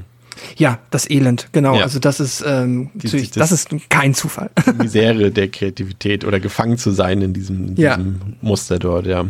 Ja, das ist auch nicht der einzige Schmerz, den Paul über sich ergehen lassen muss. Er muss dann mit ansehen, wie sein aktuelles Manuskript, und es gibt nur diese eine Fassung davon, für seinen neuen Roman vor seinen Augen verbrannt wird. Und äh, Paul wird klar, dass er dieses äh, perfide Spiel verlieren wird, wenn er sich nicht anfängt, irgendwie zu wehren. Und Annie zwingt ihn dann dazu, ein neues Manuskript zu schreiben, in dem das Schicksal, also dieser Romanfigur Misery, dann ein anderes und vor allem befriedigend für Annie ist und ähm, quasi sie nach er nach ihren Vorstellungen ein Manuskript schreibt und um ähm, beispielsweise das passende Papier für Paul zu kaufen, muss Annie dann in die Stadt fahren. Und Paul nutzt diese Zeit, in der er dort alleine in dem Haus ist, um sich umzusehen. Und ähm, äh, genau, er entscheidet sich dann eben äh, auch gleichzeitig mit der Situation so ein bisschen anders umzugehen. Er geht dann auch freundlich auf Annie ein und macht bei deren Spiel mit, was ich eben schon äh, zu Pascal meinte. Und so überredet, schafft er es, die Hausherrin, also Annie, dazu zu überreden, mit ihm gemeinsam zum Abend zu essen. Und in der Zwischenzeit äh, hat er sich eben so einen so einen Haufen an Schmerzmitteln gehortet oder angehortet und versucht damit dann Annie beim Dinner zu vergiften, aber das misslingt dann. Und ähm, später lernt Paul dann auch schockiert kennen, wer Annie wirklich ist. Denn sie war in der Tat früher eine Krankenschwester, aber auf ihrem Karriereweg nach oben, also auf der Karriereleiter, ist sie eben über verdammt viele Leichen gegangen und eben darunter auch zahlreiche Kinder, wofür sie dann später auch vor Gericht stand, jedoch nie verurteilt wurde. Und ähm, da haben wir zum einen natürlich, äh, André, ein Schwein namens Misery. Ja, nicht ein Schweinchen namens Babe, sondern ein Schweinchen Ja. namens Misery. Ja. Das Und als sie, als sie, als sie, ich hatte, als ich erstmal einen Film geguckt habe und ähm, hatte ich schon Angst, sie wirft das Schwein irgendwann auf den Grill noch irgendwie. Aber, Ah, ja. Ja. Wobei, aber das Schwein ist auch so ein Ding, ne? weil das Schwein, ist, Taucht euch mal, ist euch mal aufgefallen, dass es einfach irgendwann weg ist? Ja. Ich glaube, läuft es, die draußen läuft sie einmal mit dem Schwein rum, das ist da, wo er ihr den Mittelfinger Ja. Den zeigt, Mittelfinger ja. zeigt, ja. Aber genau, genau, das, ist- das, das, das ist auch eine ein, einzig wirklich lustigen Szene im Film bei dem ganzen Elend. Ähm, aber ich meine auch, äh, das ist noch vor dem Dinner. Und ich sag immer noch, die essen das Schwein an dem Abend. Ach so, weil sie auch so, ach so, guck mal, sie sagt ja sogar noch, er fragt sie ja noch, sag mal, aus was hast du denn das gemacht? Dann sagt sie ja noch, äh, dass sie äh, hier Dosenfleisch Genau, mit, mit richtigem. und richtigem Schweinefleisch Ja. oder so sagt sie. Oder Ich glaube, die essen das. ja. Sie fressen Misery. ja. Ich würde es ihr zutrauen, dass sie ein Schwein schlachten kann. Ich muss jetzt mal nochmal nachfragen. Also ihr seid ja nur auch beide Musikfans und ihr habt mir die Frage gestern, die ich bei WhatsApp gestellt habe, nicht beantwortet. Ähm, ich bin aber der Meinung, dass ich Ah. habe ja nie drüber nachgedacht, aber ich bin jetzt der Meinung, dass der Paramore Song, Paramore Song Misery Business aufgrund des Films so heißt. Weil er nämlich am Anfang auch einmal das wortwörtlich so sagt, irgendwie äh, zu seiner Verlegerin, ja, das ist halt mein Misery Business. So. Also alles, was ich dazu sagen kann, ist, ich habe eine, ähm, eine Video, ein Video-Essay über den Film gesehen, wo das halt auch bewusst reingeschnitten wurde, quasi. Ja. Äh, um das einem und dann äh, an, an, aneinander geschnitten. Und ja, also ich kenne mich mit Paramore tatsächlich nicht so gut aus. Den Song kenne ich klar, das der lief hoch und runter, aber ähm, ich, ich, ich kann es mir auch gut vorstellen wieder. Ich, ich, ja. Ich glaube zumindest, dass, es, dass daraus eine Redewendung sowas in der Art entstanden ist, dass das geläufig ist, diese, Das kann gut sein. diese Wortwahl sozusagen irgendwie. Aber es soll jetzt auch keine Rolle spielen. Fand eine andere Szene, weil du sagst, André, nicht so viel witzig. Wir haben ja später noch ein paar Nebenfiguren, die zumindest so ein bisschen was wie Humor reinbringen sollen. Aber ich fand eine Szene hier wirklich witzig und das ist die, in der ähm, sie in, in der Annie Paul quasi also sie muss ihm ja beim Urinieren helfen sozusagen. Ne? Er, er, er pinkelt ja quasi in so eine, wer schon mal im Krankenhaus war oder so, kennt das, in so, eine, in so, einen, so einen Plastikbehälter rein. Und sie diskutieren dann ja noch und reden miteinander. Und sie hat die ganze Zeit diese Flasche mit seinem Urin in der Hand und das schüttelt die ganze Zeit so durch die Gegend. Und er guckt dann auch immer so mit einem Auge auf diese Flasche. Und jetzt ist es jetzt ernst, dass wir jetzt hier diskutieren. Und sie die Ja, ganze ja. Zeit mit meinem Urin hier umherschwenkt. Das fand ich schon ein bisschen witzig. Das war cool irgendwie. Ja, ja, der hat schon, der hat schon so zwei, drei Momente mit dem Mittelfinger halt auch, also. ja. Der hat so zwei, drei Momente, die das Ganze kurz auflockern. Oder ja, allgemein. äh, Das heißt, die Stimmung, wie gesagt, schwankt genauso fast eigentlich wie, wie eben der Charakter von Annie. Also es gibt ja Momente, die dann irgendwie auch so unfreiwillig so ein bisschen cringy, lustig sind. Aber das wird ja sofort immer erdrückt, sobald sie flippt. So. Und das ist ja das Ding. Also der, der, der Film, der Film schwankt da ja so ein bisschen mit. Aber es gibt schon so ein paar Szenen auf jeden Fall, die halt auch so ein bisschen Comedy-Timing haben, ja. Ja. Ich hatte ja äh, versprochen, noch äh, auf eine Szene einzugehen, die mir bei James Caan am- oder die am meisten Eindruck bei James Caan bei mir hinterlassen hat. Und das ist wirklich diese Szene, in der sein Manuskript verbrannt wird. Also ich fand das so krass. Also er sagt da ja nicht großartig was. Also am Anfang versucht er ja auch wieder mit ihr zu spielen. Äh, also da sieht man halt, dass er anfängt, sich schon zu wehren, aber das gelingt ihm nicht. Er sagt ja irgendwie, ja, du, äh, das Manuskript, das gibt's irgendwie tausendmal. Äh, Das hat meine Verlegerin da und der hat das und die hat das. Also verbrenn das ruhig, passiert nichts. Und sie kommt ja dann mit so einer mit einem uralten Zitat von ihm wieder, was mal in irgendeiner Talkshow gesagt hat, dass es ihm Glück bringt, wenn er nur eine Version des Manuskripts hat. Und das ist erstmal eine krasse Szene und dann wie dann sein Blick sich verändert, von, auch wieder von dieser Selbstsicherheit. Okay, jetzt habe ich was, wo ich überlegen bin, zu dem, ach du Scheiße, sie weiß wirklich alles über mich und wie er dann, also wie so die Tränen so ein bisschen in seinen Augen zusammengehen und sein ganzes Gesicht so anfängt zu zittern. Und ähm, das, das kennt ja, glaube ich, auch jeder, also jeder kennt das schon.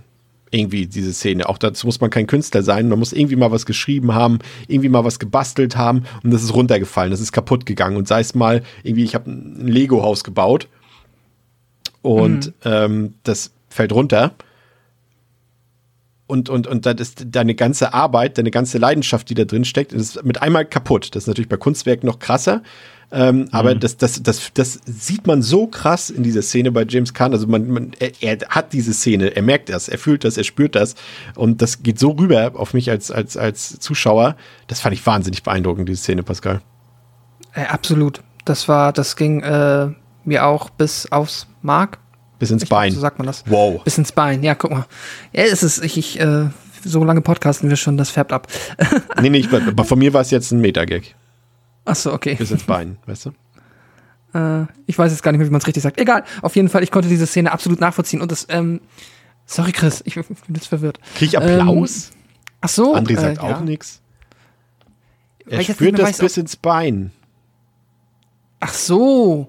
Ah. Ja, da, da fehlt mir jetzt einfach unser, unser, unser dritter Hörer hier, der jetzt uns ermahnt, dass wir Ja. das mal aufnehmen müssen. Ich hab's auch, Irgendjemand wird es verstanden haben. ich hab's jetzt verstanden. So. Und äh, es war ein fantastischer Metagag. War solide. Was, ähm, ja, also nochmal, ich habe es absolut ähm, nach, also nachgefühlt, es ist, es ist fürchterlich. Man kann sich natürlich, also ich dachte mir auch kurz, so, ach, du Vollidiot, ey. Weißt du, wenn ich meinem Chef erzähle, irgendwie, ich, ich speichere meine Arbeit nicht, weil mir das Glück bringt oder so, wird dem mir halt den Vogel zeigen. Das ist natürlich halt super naiv und super nicht klug. Ähm, aber mein Gott, so ist es dann halt. Es ist die einzige Version dieses Manuskripts und er Meine das- Hausarbeit speichere ich erst bei der letzten Seite ab. ja, das bringt mir Glück.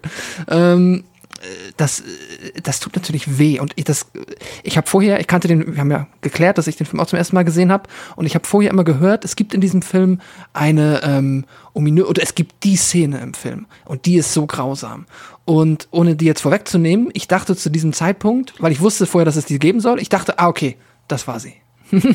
das ist die Szene, die so richtig schmerzt. You know nothing, Jon Snow. Ja. Wobei ich, aber das können wir, da können wir gerne später drüber dis diskutieren, welche Szene da im Endeffekt mehr wehgetan hat, aber die, ähm, Ich gebe dir recht. die, die tut weh. ja, die tut Weil weh. das eine kann man reparieren, das andere vielleicht nicht. Komplett. Ähm, und André, ich fand auch noch einen Dialog auch richtig gut zwischen den beiden und das war da, wo sie dann auch wirklich mal wieder auf Augenhöhe, na gut, sie sind ja nicht auf Augenhöhe, weil er die ganze Zeit an seinen Rollstuhl dort gefesselt ist, aber diese Szene, als sie diesen Papierdialog führen, ne? Dieses, dieses, einfach diese Anspannung zwischen den beiden, als er ihr dann noch sagt, ja, das Ja. ist aber dieses Papier, das schmiert und sie überprüft das dann noch mit dem Finger und so und, und dann rastet sie wieder aus und, und so weiter, weil sie weiß natürlich, er sucht jetzt irgendeinen Grund, um sie nochmal loszuschicken. Das weiß sie Genau. einfach. Und, Ja, ja, genau, ja. ja und, und das ist so fantastisch, wie die beiden dort sich die Bälle hin und her spielen. Ja, aber auch da soll man in dem Moment wieder überlegen, weil er als Autor halt wieder, er hat halt besser, er hat mehr Ahnung von Papier als sie. Und er sagt ja, er, also er lügt ja auch nicht. Ja, Er sagt halt, das schmiert. Und dann testet sie es, das schmiert wirklich. Dann ist sie halt gleichzeitig sauer, dass er recht hat und dass sie nochmal los muss. Gleichzeitig weiß sie, dass er irgendeinen Scheiß versuchen wird, wenn sie nicht da ist. Ja. Also es sind so, das sind ja mehrere Sachen, die jetzt zusammenkommen. Und sie ist halt pissig, weil er auch noch recht hat und sie jetzt echt nochmal los muss, weil sie das falsche Papier gekauft hat. Weil danach sieht man ja auch, wie sie dann in die Stadt fährt, wie sie so wütend in diesen Laden reinstapft Ja. und so. Das ist ja richtig, ist ja richtig angepisst halt. Ja, ja, das ist super. Das ist richtig gut, ja. Ja, und, und da schließt sich dann eben, äh, dann hast, hat man ja diese, diese unfassbar, also da kommt direkt eigentlich schon wieder die nächste un, unfassbar gute Szene ab, diese Montage, die dann äh, quasi Ja. dort entwickelt wird. Du hast eben Paul, der auf Erkundungstour durch das Haus geht. Gleichzeitig wissen wir, ja, er ist halt an dem Rollstuhl gefesselt. Das heißt, sein, sein, seine Bewegungsrange ist jetzt, sag ich mal, minimiert. Ähm, und ein Fluchtversuch, hm, besonders weit kann er jetzt, glaube ich, nicht kommen. Ähm, und gleichzeitig hast du dann äh, eben den anderen Montageblickwinkel auf Annie, die eben gerade in die Stadt fährt, die dort erstmal wie so ein Rüpel die anderen Leute da anmauzt und die dann aber irgendwann natürlich, nachdem sie das Papier geholt hat, auch wieder auf dem Rückweg ist. Und wir sehen halt immer, wie sie immer näher zurückkommt zum Haus und, und Paul halt so langsam auch ein bisschen unter Zeitdruck ist, zumal er ja auch nicht genau weiß, wann sie jetzt wieder zurück ist. Und ich musste, André, wir haben ja damals, ähm, äh, falls du dich erinnerst, äh, der unsichtbare Dritte, äh, äh, geguckt von, von Hitchcock.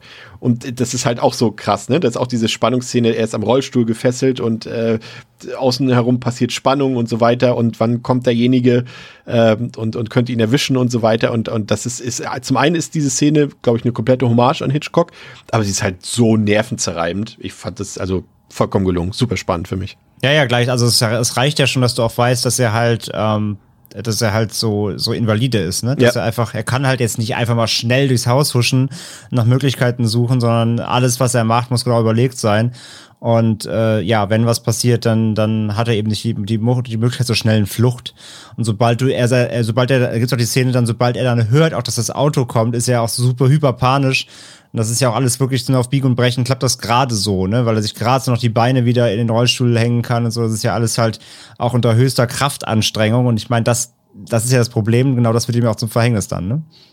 Ja, komplett. Und auch, auch wie, wie diese Szene endet, auf den Schweißausbruch dort. Meine ich ja, genau. Ja, also, und- und- weil die, die ganze, das natürlich, das kostet ihn alles mega Kraft und äh, den, die Anstrengung kann er halt sein Körper nicht verbergen. So. Ja, und vor allem, und du, du überlegst dann mit ihm mit quasi. Also ich habe mit überlegt, ich dachte, ach du Scheiße, was, was, was nehmen, ich habe wirklich gedacht, was benutzen wir jetzt für eine Ausrede, wenn die Alte wieder nach Hause kommt, so, weißt du? Dafür, dass er so spitzig ist, so. Aber es hat er gut gelöst in dem Fall, muss man ja schon sagen, das stimmt. Ja. Aber äh, gerade, also ich finde es für mich auch so der stärkste Abschnitt des Films, auch diese Dinner-Szene, da sind auch wieder so schöne Bilder bei, diese, diese angespannte Dinner-Szene und ähm, einfach so wie er sitzt beim Abendbrotessen und hinter ihm steht sein eigenes Autogramm. Das Bild fand ich einfach so faszinierend, was da auch so mit erzeugt wurde. Und ähm, als er dann ähm, bei seiner Erkundungstour durchs Haus dann dieses, dieses Buch findet von ihr, ne, dieses Erinnerungsbuch, dieses Memory Lane Buch, Ja, genau. boah, auch Gänsehaut pur, ne? Denkst du erst so, okay, ah, das ist er Kindheitserinnerung. Ja, sorry. Genau, genau, du wolltest du auch sagen, genau, diese Kindheitserinnerung sieht und dann kommen auf einmal diese Zeitungsartikel und es ist auch, ich bin mir nicht sicher, ich weiß, dass es im Buch ausformuliert ist. Im Film habe ich es nicht so ganz genau mitbekommen, ähm, dass sie selbst von ihrem Vater auch missbraucht wurde. Und das muss, glaube ich, in diesem Buch drin gestanden haben. Aber wenn nicht, dann war es vielleicht auch nur im Roman so. Ich bin mir jetzt nicht mehr ganz genau sicher, aber ich habe jetzt auch gelesen, dass es auch im Film angedeutet wurde. Aber Hab ich das weiß ich jetzt nicht mehr genau. Da habe ich ich, nicht jetzt gesehen. so nicht drauf geachtet. Nee, also ich wollte ja, ich wollte auch sagen, halt, da ist ja quasi ihre gesamte Lebenssituation drin.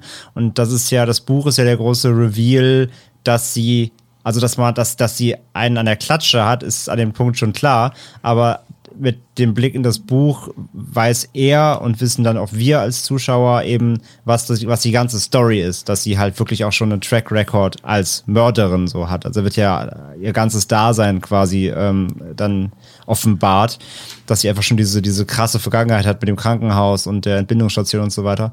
Ähm, und ich habe extra nochmal auf die Zeitungsartikel geachtet, weil das, ich, das ist natürlich auch mal so ein bisschen das Ding, warum sollte man dieses Artikel über seine eigene Verbrechervergangenheit quasi aufbewahren? Aber ich, bei ihrem Geisteszustand möchte ich da nichts in Frage stellen eigentlich. Ähm, ich glaube, ich bin ein bisschen stolz drauf. Und ähm, aber ja, ich habe mal geguckt. Also es ist viel dabei, Krankenhaus, ähm, irgendwie schon dann. Was Sie ist da noch? stolz drauf. Du du hast es so beiläufig gesagt, aber das sind ja die Zeitungsartikel, da steht ja schon so, irgendwie äh, Krankenschwester, bla bla bla, ist aufgestiegen auf diese Position und so weiter. Das sind ja Artikel, auf die sie theoretisch auch stolz sein könnte. Ja, ja, dazwischen also sind dann immer wieder äh, so beiläufig Artikel, die, da steht ja nicht, Schwester so und so hat die und die ermordet, das kommt erst in den späteren, sondern einfach nur, hier, der Arzt ist gestorben oder diese Patientin ist gestorben, so beiläufig genau. so. Das, ich glaube, sie ist stolz darauf. Ja, klar, das Ding liest sich, also es ist natürlich wie so ein Familienalbum zum einen, aber es liest sich ja auch ein bisschen wie so ein, so ein Oldschool LinkedIn-Profil, ne? Vier Jahre lang habe ich hier Leute umgebracht, fünf Jahre habe ich da Leute umgebracht. Ähm, nee, absolut. Also genau, sie sammelt das ja, weil sie das irgendwie ähm, schon so als ihr, ihr, ihr Lebensweg halt, auf den ist sie irgendwie stolz. Und ähm, ich habe alles darauf geachtet, wie gesagt, es gab da so zwei, drei kleine Sachen noch, die eben auch aus früheren Tagen noch irgendwelche andere Sachen andeuten, aber ähm, mit dem Vater jetzt, das hatte ich jetzt nicht gesehen. Aber kann auch sein, dass es irgendwo versteckt war und ich habe es einfach überse- übersehen. lösen wir es wie gute Podcaster. Wenn ihr da draußen diese Frage beantworten könnt, dann schreibt uns doch gerne auf den sozialen Medien gerne. Aber irgendwie im Buch ist es auf jeden Fall so. Ähm, aber wenn, dann muss es hier auch im Zusammenhang mit diesem Memory Lane Buch gewesen sein, weil sie selbst hat es ja nicht geäußert. Ähm, gibt ja auch kein Anlass dazu. Also da muss es vielleicht irgendwie auf den ersten Seiten oder sowas, was auch immer, gestanden haben. Aber wir kommen ja gleich noch dazu, dass es eben ähm, man dieses Memory, Memory Lane Buch ja letztendlich zweimal hat im Film. Einmal das tatsächliche Buch und dann, André hat es vorhin schon angedeutet, kommen wir, wie gesagt, gleich noch darauf zu sprechen, die Einrichtung des Hauses. Ne? Da steckt das halt auch nochmal drin. Aber an sich ist es halt fantastisch, gerade in dieser Sequenz, in diesem ganzen Abschnitt im Mittelteil, ist dieses Psychoduell zwischen den beiden, dieses perfide einfach auch so krass gut äh, gemacht. Also wenn er wenn sie ausrastet und in dem Moment ist er ja schon, er weiß ja nun wirklich auch Bescheid und er versucht das Ganze so ein bisschen wegzulächeln und sie zu beruhigen und ihr Vertrauen zu gewinnen und so weiter. Und äh, wie dann immer wieder, was wir schon gesagt haben, die Kamera rangeht, das ist ja nicht nur bei ihr, äh, diese, diese Close-Ups von seinem Gesicht, sondern es werden auch immer mehr Close-Ups von seinem Gesicht.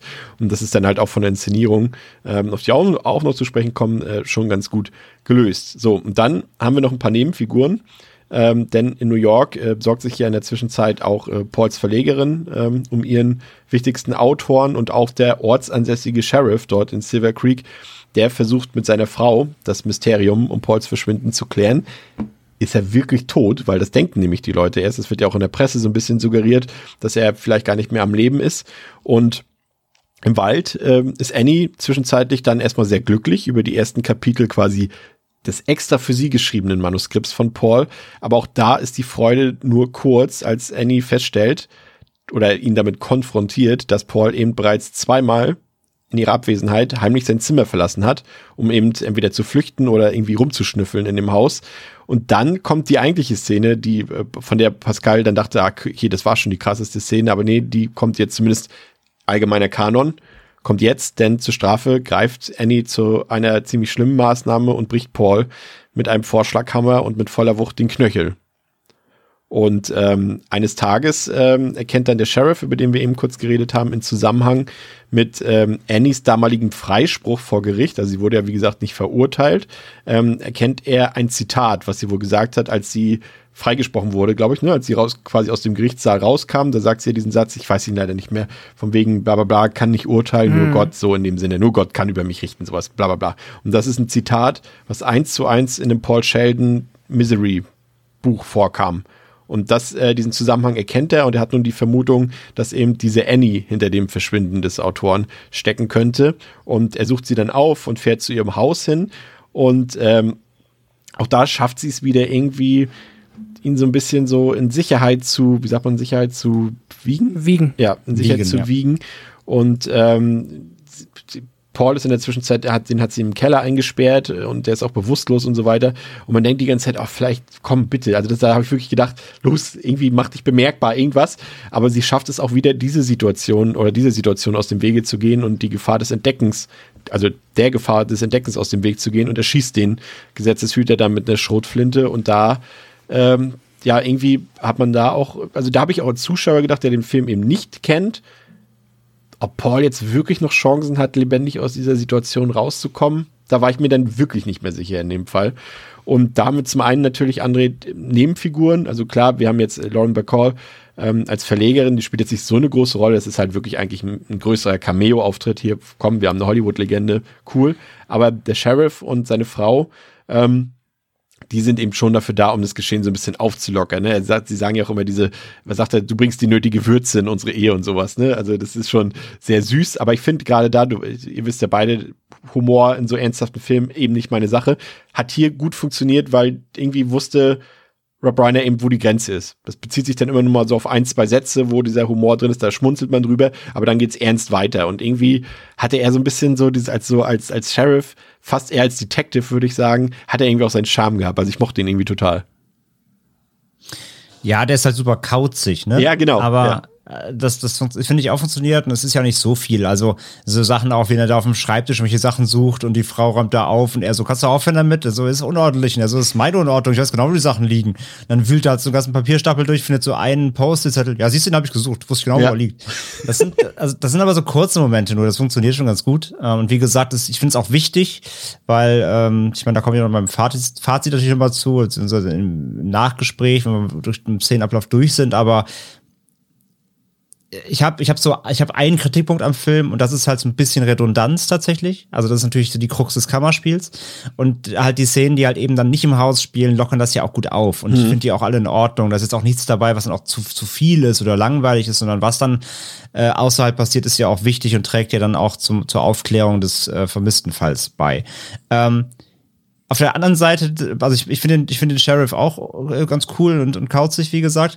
Aber ich finde ihn auch so ein bisschen nutzlos am Ende des Tages, weil er auch sich halt, also er ist halt dann trotzdem auch letztendlich nur so ein super kleines Kaff-Polizist der halt nicht so, also trägt halt schon dann dazu bei, aber es dauert halt auch sehr lange. Also ja. die, die stellen sich halt schon wie die letzten Menschen irgendwie und ähm, nehmen das ja auch nicht so richtig ernst alles und dann befragt er ja auch erst dann den Besitzer dann von diesem Hotel, wo er immer absteigt, wo er halt immer eigentlich schreibt und so und ja, nee, der war halt hier und ist wieder gefahren und hm und also er kommt halt dann irgendwann ja drauf, aber es dauert halt schon echt lange und ähm, ja, wie gesagt, so Kleinstadt, Kleinstadt, Sheriffs, äh, äh, ist die, die, die, diese, diese, diese, diese, den Geist von Kleinstadt Sheriffs findet er gut ein.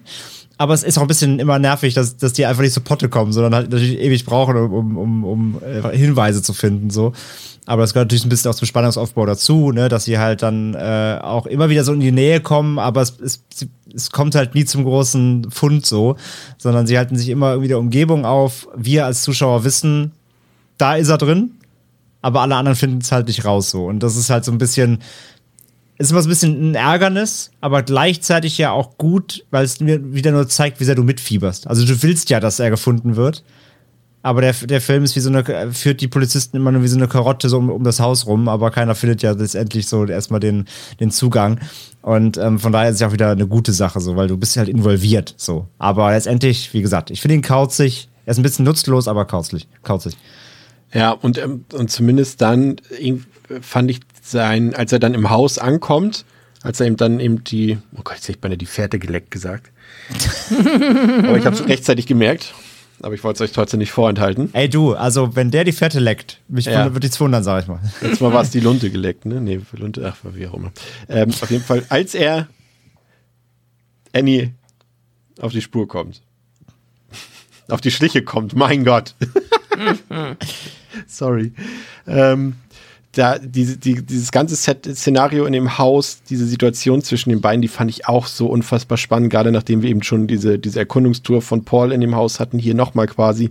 Ähm, da, da, da kommt, wird das nämlich, dieses Haus als Hauptdarsteller oder als Hauptdarstellerin kommt da auch richtig zur Geltung, ne? Das ist diese, ein, diese, das ist natürlich ein offensichtlicher Moment, aber als ähm, sie irgendwie sagt, ja, hier bla bla bla, Kakao und geht in die Küche und guckt dann so um die Ecke was er so macht. Und er guckt aber auch um die Ecke und schaut, was sie so macht. Und dann geht er mit dem Kopf wieder zurück. Und er, er ahnt schon, okay, die kontrolliert mich gerade. Dann guckt er wieder um die Ecke und sie guckt auch wieder um die Ecke. Und dann ziehen sie beide ja. wieder den Kopf zurück. Das ist unfassbar gut. Das ist so gleichzeitig irgendwie witzig, aber gleichzeitig auch irre spannend. Und äh, muss ich sagen, das hat für mich auch äh, richtig gut funktioniert. Und es war genauso drastisch, als sie ihn dann äh, ja, weggeflintet hat. Also muss ich sagen, äh, beeindruckende Szene. Aber dann ähm, Pascal, äh, haben wir es gesagt, äh, die Szene mit dem Vorschlaghammer und das ist ja eine, die mehr oder weniger eine ja, also er wird schon irgendwo einen Konsens sich abgeholt haben, aber es war wohl die Idee von Rob Reiner, eben diese Szene aus Kings Romanvorlage abzuwandeln. Also er hat ja dann, das Drehbuch hat ja dann nochmal William Goldman geschrieben, so basierend auf den Sachen von Stephen King. Und ähm, er wollte, eigentlich ist es so, dass Annie ähm, Paul amputiert mit einer Axt. Also sie schlägt ihm einfach das Bein ab oder den Fuß ab sozusagen und ähm, ähm, macht quasi, heilt die Wunde dann noch mit so einem Lötkolben, also richtig super krass brutal. Und das wurde hier abgeschwächt. Also das muss man sagen, natürlich sicherlich auch aus kommerziellen Gründen, um das halt besser verkaufen zu können, wenn es ein bisschen gesoftet ist, sage ich mal. Aber ich finde, es ist vernünftig, dass sie das hier so gemacht haben, weil sie Annie in dem Film so etabliert haben als, wie sagt man, als Love-to-Hate-Figur. Also wir lieben sie einfach zu hassen. Und das geht, funktioniert aber nur, bis zu einer gewissen Grenze. Und die wäre, glaube ich, hier erreicht gewesen, wenn sie ihm das Bein abgehackt hätte. Und gleichzeitig hätte es auch dafür gesorgt, vielleicht, dass wir anders mit Paul mitfiebern. Also es ist schon, ich finde es ganz gut, dass sie es abgeschwächt haben, aber generell ist die Szene ja trotzdem immer noch knüppelhart, ne? Ja, die ist äh, absolut knüppelhart. Sie kommt auch ähm, vergleichsweise un. Also der Kontrast ist ziemlich krass so. Also nicht, dass der Film bis dahin jetzt zwar nicht intensiv wäre, aber halt eigentlich nicht auf diese Körperlichkeit äh, intensiv. Da hat sie ja ihn halt, wenn bis dahin immer nur mal irgendwie mit einem Stapel Papier oder so wie getan. Ähm, das ist jetzt halt dann nochmal, ja, innerhalb von sehr kurzer Zeit eine ganz andere Liga. Und ich finde es auch gut, dass sie es so gelöst haben, aus mehreren Gründen. Einerseits bin ich bei dir. Ich finde auch, dass das ähm, nicht mehr so gut zu der Figur im Film von Annie gepasst hätte. Ich weiß nicht, wie es im Buch war, ob es da einfach äh, sich dann organisch angefühlt hat, dass sie das ja, dort macht. Ist aber deutlich ich hätte jetzt, diabolischer noch im Buch, habe ich gelesen. Ja, okay, okay. Aber hier hätte ich es jetzt auch ähm, als falsch empfunden, wenn sie anfängt, ihn wirklich äh, sag ich mal, ihm Körperteile abzuschlagen. Das wäre, hätte zu dieser Annie, nicht gepasst, die ja zwar durchaus so ihre wirklich ähm, wahnsinnigen Momente hat, aber ihn ja am Ende des Tages doch so vergöttert, als dass ich das nicht geglaubt hätte. Dann ähm, ist das vor allem auch einfach die pragmatischere Variante und auch die, die ähm, weniger dazu führen könnte, dass er stirbt, ihn aber trotzdem daran hindert, aus dem Rollstuhl aufzustehen. Also es ist ja auch eine intelligente Entscheidung, das eher so zu machen. Und es lässt halt auch so ein bisschen und das ist dann eigentlich, also es lässt so ein bisschen mehr die Möglichkeit eines Happy Ends offen. Das heißt, du, ich finde immer, klingt so, als ob es irgendwie in jedem zweiten Film passiert, aber immer wenn einer Hauptfigur äh, ein Körperteil entfernt wird, dann ähm, weißt du schon mal, also selbst wenn diese Figur am Ende in Anführungszeichen äh, siegreich aus der Geschichte hervorgeht, ist das Leben danach trotzdem mindestens sehr stark eingeschränkt und dadurch finde ich verliert er so ein bisschen ähm, ist so ein bisschen Hoffnungslosigkeit entsteht dadurch. Und das tut der Film nicht, weil du kannst immer noch hoffen, dass, klar, es ist alles richtig kacke für ihn, aber wenn er hier rauskommt, hat er theoretisch die Chance, sein altes Leben zu 99 Prozent zurückzuerhalten und hatten halt einen Monat oder wie auch immer lange er da war, verloren. Und ich finde, das ist auch vergleichsweise wichtig. Und das hätte der Film auch da zerstört. Ich habe noch zu dem Sheriff, wollte ich nur äh, ganz kurz noch äh, einfügen, ich finde den auch äh, fantastisch. Also ich fand das super erheiternd. Ähm, und da ist halt meine einzige Kritik, was mich da ein bisschen gestört hat, ist, es ist manchmal ein bisschen weit, also ich finde, das ist so dieses weit hergeholte, was der Film an der Stelle hat. Dieses, wie er dann dahin kommt, mhm. finde ich schräg, weißt du? Also erstmal fängt er an, die ganzen Bücher zu lesen und erkennt dann zufällig in dem Zeitungsartikel das Zitat, das jetzt ja auch wirklich vergleichsweise generisch ist ähm, und kann das dann zuordnen. Und ja. ich musste so lachen, diese eine Szene, wenn sie dann an dem Auto stehen und da sind ja auch, ich weiß nicht, ob das FBI ist oder irgendwelche dann State Police, irgendwie andere Polizisten, die dann ja halt da auch eine Durchsuchungsaktion gemacht haben und dann ja eine Pressekonferenz gegeben haben und während dieser Pressekonferenz steht er dann halt da mit seiner Frau an dem Auto und ist natürlich halt dann so der Sherlock Holmes, ne, aus dem Auto hätte er nie alleine rauskommen können. Das war jemand anders. Das war so ein bisschen arg albern, aber. ja, stimmt. stimmt. Weil er halt, ja, okay wobei, ja, aber die zeigen es ja auch. Er sieht halt, da sind so Hebelspuren. Er sieht ja, halt, klar. dass die Tür aufgehebelt wurde. Ich glaube, das kann dann jemand mit der Polizeiausbildung schon erkennen. Ja, das stimmt, aber dann hätte das vielleicht auch Aber, aber es kommt so richtig neu bei Flug. Ja, ja, ja, ja. Wie ja. gesagt, das ist, ich, ich sag ja, das ist ein bisschen, ist ein bisschen karikaturesk. Ja komplett ja. Aber ich liebe ich, ich, ich lieb den Anruf einfach. Also die schaffen super darzustellen, wie egal halt so ein klein, klein, Kleinstadtpolizist ist, ja. wenn er den einen Anruf bekommt und sagt so, du ey, ich hab, wenn du vor deinen Laden Stühle stellst, dann setzen sich da Leute drauf. Ich kann die deswegen nicht festnehmen. So, dass das halt so sein Daily Business ist. Das ist schon, ist schon sehr charismatisch. Ja, ja nochmal ein guter Einschub, genau. Trotzdem zurück zu der Hammer-Szene, ähm, wie man es nimmt. Ähm, ich, ich, ich wusste, dass diese Szene kommt, weil man kommt gut in, Pascal, du konntest es gut vermeiden. Ich konnte es äh, irgendwie, das wusste ich irgendwie schon gefühlt vor zehn Jahren, dass es diese Szene gibt und äh, ohne den Film gesehen zu haben. Ähm, und habe mir natürlich auch ausgemalt, wie heftig jetzt diese, diese Szene sein wird, sowohl physisch als auch psychisch. Und äh, war doch ein bisschen überrascht, dass sie doch so kurz und knackig war, aber dadurch auch besonders effektiv war. Ähm, wie findest du die Szene, André? Das ist ja, das ist immer blöd, wenn wir jetzt über eine Gewaltszene reden und sagen, das ist die vielleicht wichtigste Szene des Films, aber es ist zumindest die, die so Errin erinnerungswürdigste Szene des Films für die ja, meisten Leute. Ich wollte gerade sagen, das ist halt wieder so typisch, ähm, du redest irgendwie über einen, über einen cleveren Psychothriller, in dem wir jetzt schon seit einer Stunde irgendwie über die geilen Charaktere schwärmen. Ja. Aber wenn du jemanden fragst, kennst du Misery? Ja, klar, den Fuß. es ist halt, wie es ist ich meine, wir machen Devils and Demons, wir sprechen ja immer noch aus der Horror-Ecke. So, es ja. ist doch immer wie es ist. Die Szenen, die im Gedächtnis bleiben oder die Szenen, über die gesprochen wird, sind immer die harten Szenen, die Gore-Szenen, die, die Gewalt-Szenen. Es ist halt einfach so. Und aber das ist ja wieder der Punkt. Ähm, wieder ein perfektes Beispiel auch was auch gerade so aktuell in solche Diskussionen um Sadness und so passt, Sadness passt und sowas. Die Szene ist halt, ja, die ist hart, aber die ist aber auch nur hart, weil davor schon halt eine Stunde das passiert ist, was im Film passiert ist. Also der ganze Aufbau macht es erst so hart, ja. dass, dass, die, dass die Konsequenz aus einer Stunde Leid, die der jetzt schon erfahren hat, auf die eine oder andere Weise, bisher aber eben wenig körperlich, daran mündet letztendlich, dass sie dann, dass sie dann noch zu diesem mit, dass, dass, dass sie zu dem Mittel greift, um letztendlich nochmal auf die Art zu binden, ja. Es ist ja nur der also Klimax also, quasi der ganzen Situation. Genau, genau. Ja. Es baut sich ja komplett auf und das Zuspitzen ist, dass sie halt zweimal gerafft hat, okay, der, der, der haut mir halt doch sonst ab, wenn ich nicht aufpasse, auch wenn ich schon alles versucht habe, um es zu verhindern. Ja, die Medis hat er schon abgesetzt, äh, der Rollstuhl hält ihn auch nicht auf. Gut, dann ist jetzt die letzte Wahl, ich muss mir einfach seine scheiß Füße brechen. Ähm, so, das, das ist ja der Aufbau. Und wie du schon sagst, den zweiten Fuß sieht man ja gar nicht mehr da hörst du es nur, da siehst du nur ausholen und, und ihn schreien dann eben. Seine Schreie erreichen da auch, weil er sich ja komplett windet. Also das sind ja so ich dachte, sie, alles. Ich, ich, dachte tatsächlich, was auch zum Ende passen würde, ich dachte, sie knüppelt zweimal auf den einen Knöchel ein. Weil am Ende, das muss ich jetzt nee, leider vorwegnehmen, weil er geht ja dann am Ende mit einer Krücke, mit einem, mm. und deshalb ja, hätte ich gesagt, dass nur ein Bein verletzt ist. Nee, das sieht man, sie geht zum anderen, sie geht zum anderen. Genau, okay, weil sie okay. geht ja einmal rum, dann müsste sie nicht okay. ins Bett rumgehen. Ähm, dann müsste sie ja quasi nur einmal die Seiten wechseln des mhm. Hammers oder so. Aber nee, nee, sie geht ja wirklich auf die andere Bettseite. Okay. Ich, sie haut ihm schon beide Füße kaputt. So ja, glaube ich mal verstanden. Nee, also klar, du hast schon recht. Am Ende humpelt er, also er, er hat halt noch einen Gehstock, aber er, er hinkt halt so ein bisschen. Aber das, ja, ich glaube, dass beide Füße abheilen mussten. Ich glaube schon, dass sie auf beide haut. Das würde sonst rein von der Anordnung, wie sie sich bewegt, nicht passen eigentlich. Ähm, Aber ist ja egal, sie knüppelt halt die Knöchel kaputt, ob es einer oder zwei ist, ist ihm ist auch egal in der Situation.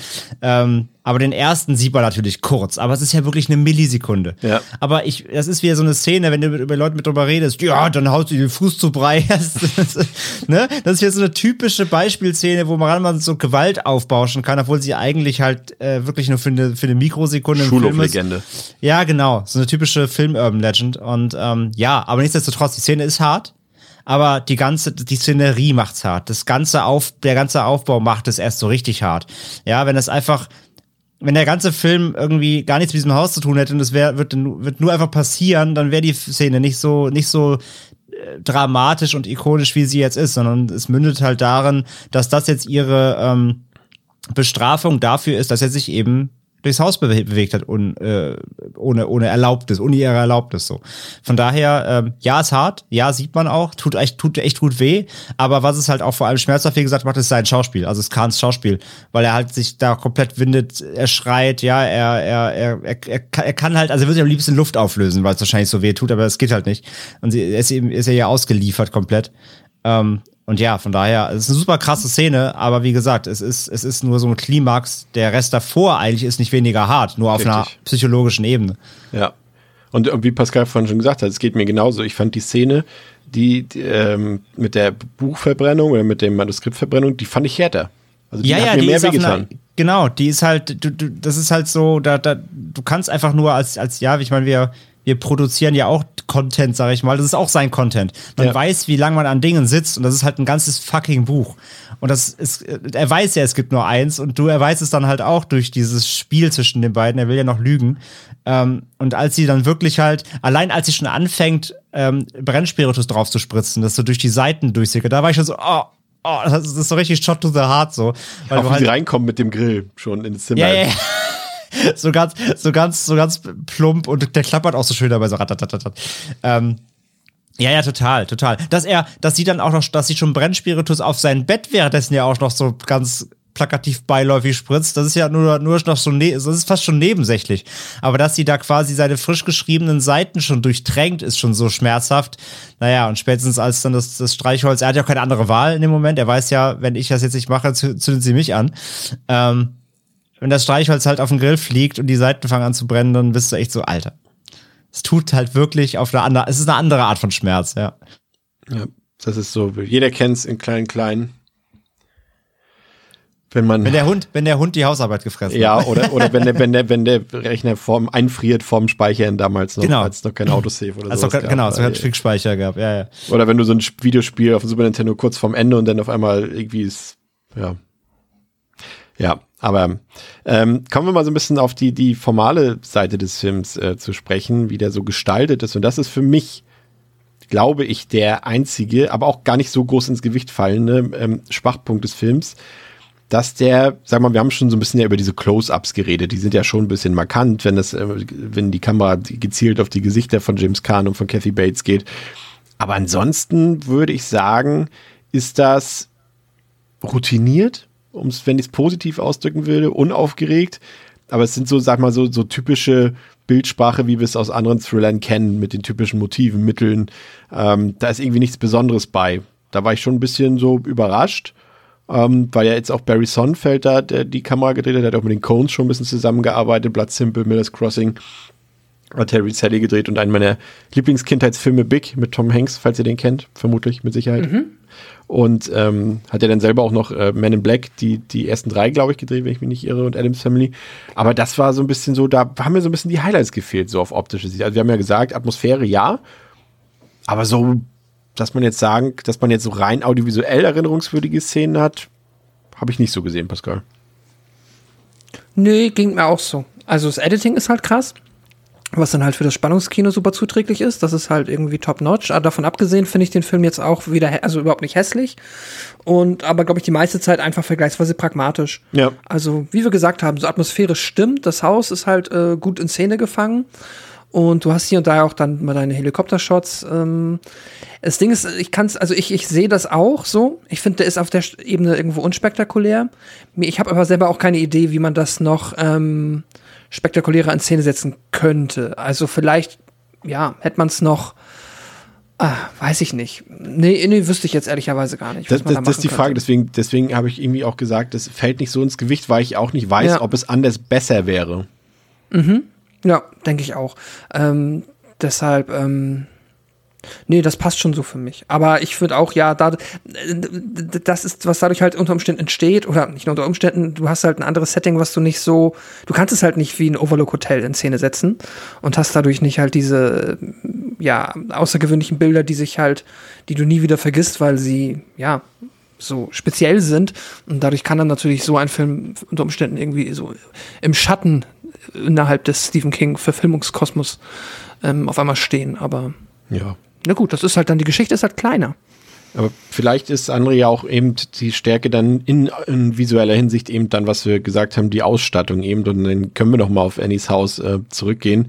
Äh, da ist halt wirklich gefühlt, wenn man so durchs Haus geht, ja eben gerade mit, mit, mit äh, Paul durch den Rollstuhl, diese, diese Sequenz, dass ihr ganzes Leben von der Geburt bis zum Tod sich irgendwie in diesen ganzen Gegenständen, in diesen Dingen, die sie auch sammelt, dort diese Schweine und so weiter, diese Figuren und Ping Tiere, Pinguine und sowas alles, dass sich ihr ganzes Leben irgendwie in diesem Haus widerspiegelt, ne? Und das ist schon echt cool eingerichtet, muss ich sagen. Das ist schon, das ist für mich ein visuelles Highlight des Films. Ja, sehe ich absolut genauso. Also, wie gesagt, ich finde halt, der Film macht halt super viel aus, seinem, aus seinen optischen Reizen, obwohl nicht, eigentlich nicht viel da ist. Also, mhm. ich sag halt, wie du auch, du hast vorhin schon das, das Haus ja auch als äh, Hauptdarsteller bezeichnet, mal wieder, wie wir es schon öfter hatten, wenn das en Environment halt wichtig, wichtig, teilweise wichtiger wird als die, als die Charaktere zeitweise. Und das ist ja hier auch so. Und ähm, ich finde, der Film hat so einen eigenen Look, obwohl er halt, ich finde ihn so, ich war zeitweise, war ich so, der sieht irgendwie unspektakulär aus, aber mhm. gleichzeitig, weiß ich nicht, ähm, trotzdem ist er so gut ausgestattet, aber es hat, ich sag ja, so einen kleinen. Es geht ja voll viel um Details. Allein, ähm, allein die, die, dieses Loch in seinem Bett, in seiner Matratze im Bett ist so wichtig.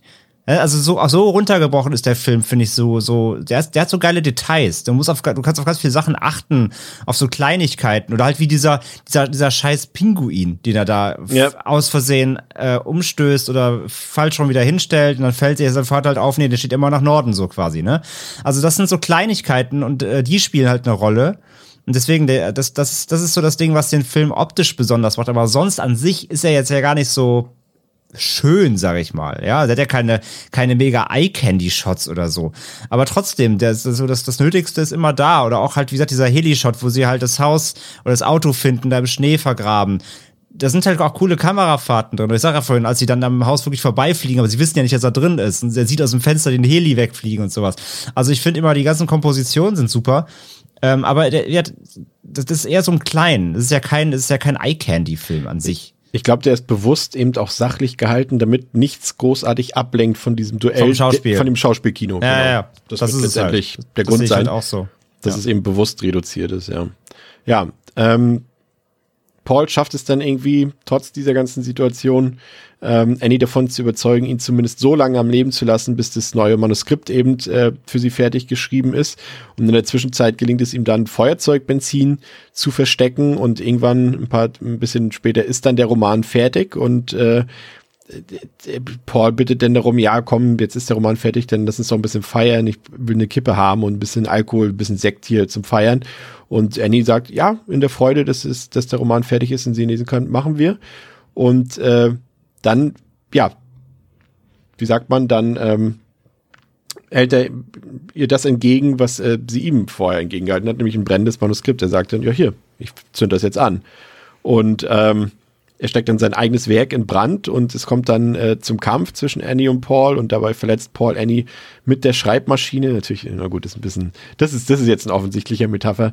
Ähm, und er selbst erleidet auch eine Wunde von Annies äh, Revolver und äh, es gelingt ihm dann aber noch mit einem, äh, er stellt ihr dann Bein, als er schon auf dem Boden liegt und bringt sie zu Fall und ihr Kopf schlägt dann an der Schreibmaschine auf und sie ist dann erstmal außer Gefecht gesetzt, aber wir kennen Horrorfilme, sie ist nicht komplett außer Gefecht gesetzt. Ähm, sie wird nochmal aktiv und Paul schnappt sich dann äh, so einen ziemlich harten, ja, ich glaube so aus Metall, ne? Das ist so ein Türstopper aus Metall. Ja. Schnappt, schnappt, genau, schnappt er sich und äh, schlägt auf Annies Gesicht ein, bis sie daran letztendlich auch verstirbt. Und ähm, vor dem Abspann sehen wir dann am Ende noch, äh, dass Paul natürlich noch lebt, äh, mittlerweile auch wieder auf den Beinen ist, auch wenn er am Stock geht Und er leidet auch immer noch unter diesem Trauma von diesen Erlebnissen, die er dort hatte, hat diese dann aber wiederum in seinen ersten, in seinem ersten Roman verarbeitet, der nichts mit dieser Misery-Geschichte zu tun hat. Und trotzdem lässt der Film es sich nicht nehmen, am Ende nochmal ein bisschen fies mit ihm zu spielen, als dann ähm, im Restaurant eine Kellnerin, eine Servicekraft ihm entgegenkommt und sagt, ich bin ihr größter Fan. Oder so, sagt sie, glaube ich, ne? Ja, also selbe mhm. Zitat sozusagen. Ja, ja, ist natürlich schön ja. die Klammer dann geschlossen, ja. Genau. Und äh, ja, äh, zum einen stelle ich eine These auf. Ist es eigentlich ein Gefängnisfilm? André? Shawshank Redemption, das Buch, der Film oder was? Also, oder, ist, also stell dir einfach vor, von der, ja. es ist, das Haus ist ein Gefängnis und sein Raum ist einfach, statt der Tür sind dort Gitter und er, er versucht auszubrechen irgendwie. Naja. okay, das geht schon wieder. Okay, belassen wir es bei der Interpretation also von vorhin, jeder, die habt ihr akzeptiert. Jeder, also ist jeder Saw-Film ein Gefängnisfilm. ja, gut, der, wie. ja. Okay. Ja. Dann äh, anderes ist Thema. Boy Behind the Door, ein Gefängnis. Sein, die Situation, in der sich Paul befindet, beginnt mit einem Kuss, mit dem Kuss des Lebens das ist jetzt nicht von mir, das habe ich gelesen. Ja, ja, pass auf. Er, er macht, sie macht ja eine Mund-zu-Mund-Beatmung bei ihm und holt mhm. ihn mit diesem Kuss quasi zurück ins Leben. Und genauso endet der Film mit dem Kuss des Sterbens. Ihr Leben dann. Deep, deep. Für mich endet der Film vor allem damit, dass äh, mit, also ich finde ihren Tod einfach immer noch grandios zynisch, weil sie einfach dadurch stirbt, dass sie mit dem Kopf auf die Schreibmaschine aufschlägt. Ja, eigentlich im, im, Buch ist es tatsächlich so, dass ähm, er ihren Kopf richtig zu matt schaut mit der Schreibmaschine. Ah, okay. Ja, aber das war dann wahrscheinlich wieder, musste ein bisschen entkräftet ja. werden hier. Für, die, für aber, das breite Publikum. Aber eine Sache, die wir jetzt noch nicht so herauskristallisiert haben, und das würde mich jetzt noch interessieren, André. Ähm, das ist ja jetzt, also wir wissen natürlich, Stephen King schreibt ja nicht, also hat ja auch realistischere Stoffe wie diesen eben hier. Aber bei den Verfilmungen ist es ja oft so gewesen, dass doch die Sachen verfilmt wurden, die eben Übernatürliches gezeigt haben.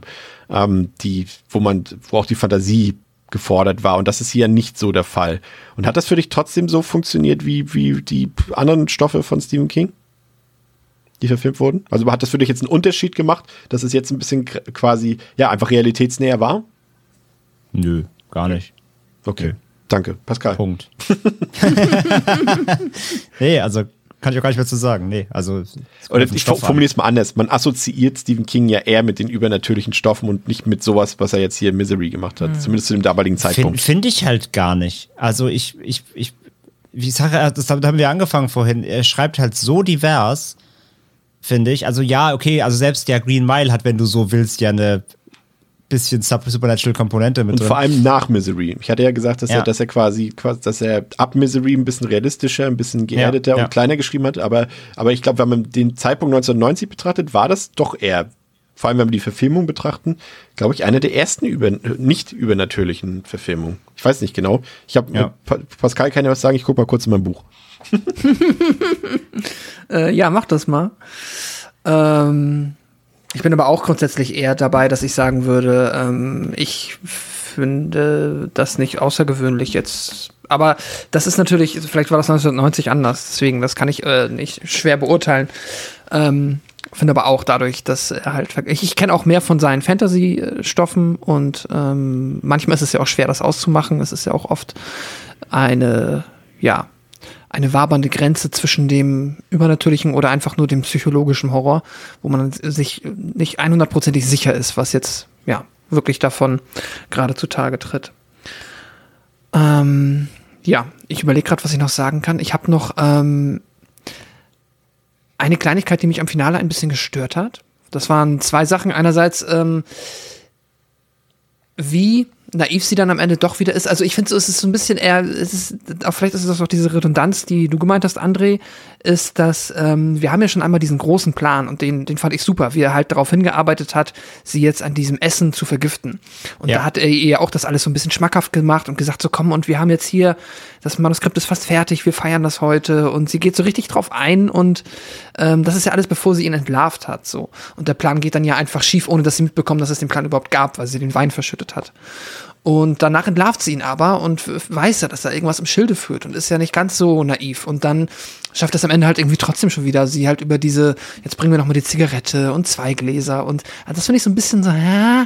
Und dann, ich habe nicht ganz gerafft, warum er, aber das vielleicht könnt also oder, würde mich interessieren, wie ihr das fandet, dass er halt, ich habe, ich habe, ich war mir so sicher, dass er jetzt halt einfach gleich sagt, du kannst dieses Manuskript behalten, wenn du jetzt quasi dafür sicherstellst, dass ich hier rauskomme ähm, und sonst zünde ich es an. Aber er zündet es ja direkt an. Also er hätte auch gleich den Kampf so haben können.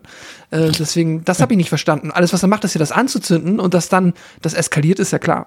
Das war der einzige, die einzige Aktion jetzt von der Figur des Paul, die ich nicht ganz nachvollzogen habe. Aber vielleicht wollte er auch den Kampf noch so also dramatisch anfangen mit einem Feuerwerk, keine Ahnung. Äh, er wusste ja, dass er sonst an diesem Abend stirbt, das hat sie ja schon gesagt. Also, ähm, um meine Theorie noch zu untermauern, also Stand By Me war bis 1900, also bis Misery das eins, die einzige Verfilmung, die nichts mit Science Fiction oder mit etwas Übernatürlichem zu tun hatte. Also ist schon okay. was Besonderes zu dem Zeitpunkt noch gewesen. Ja. Mhm. Okay. Ähm, meist kurz. Hat, ja noch zwei Verständnisfragen einfach nur, die auf den Film bezogen sind. Ich, mich einfach interessiert, ob ihr was mitbekommen habt, was ich nicht mitbekommen habt. Wird irgendwann erklärt, wie Annie Einkommen bezieht? Wo, wo, wie, wie sie ihren Lebensunterhalt verdient? Nee. Okay. Also sie sagt, sie ist Krankenschwester.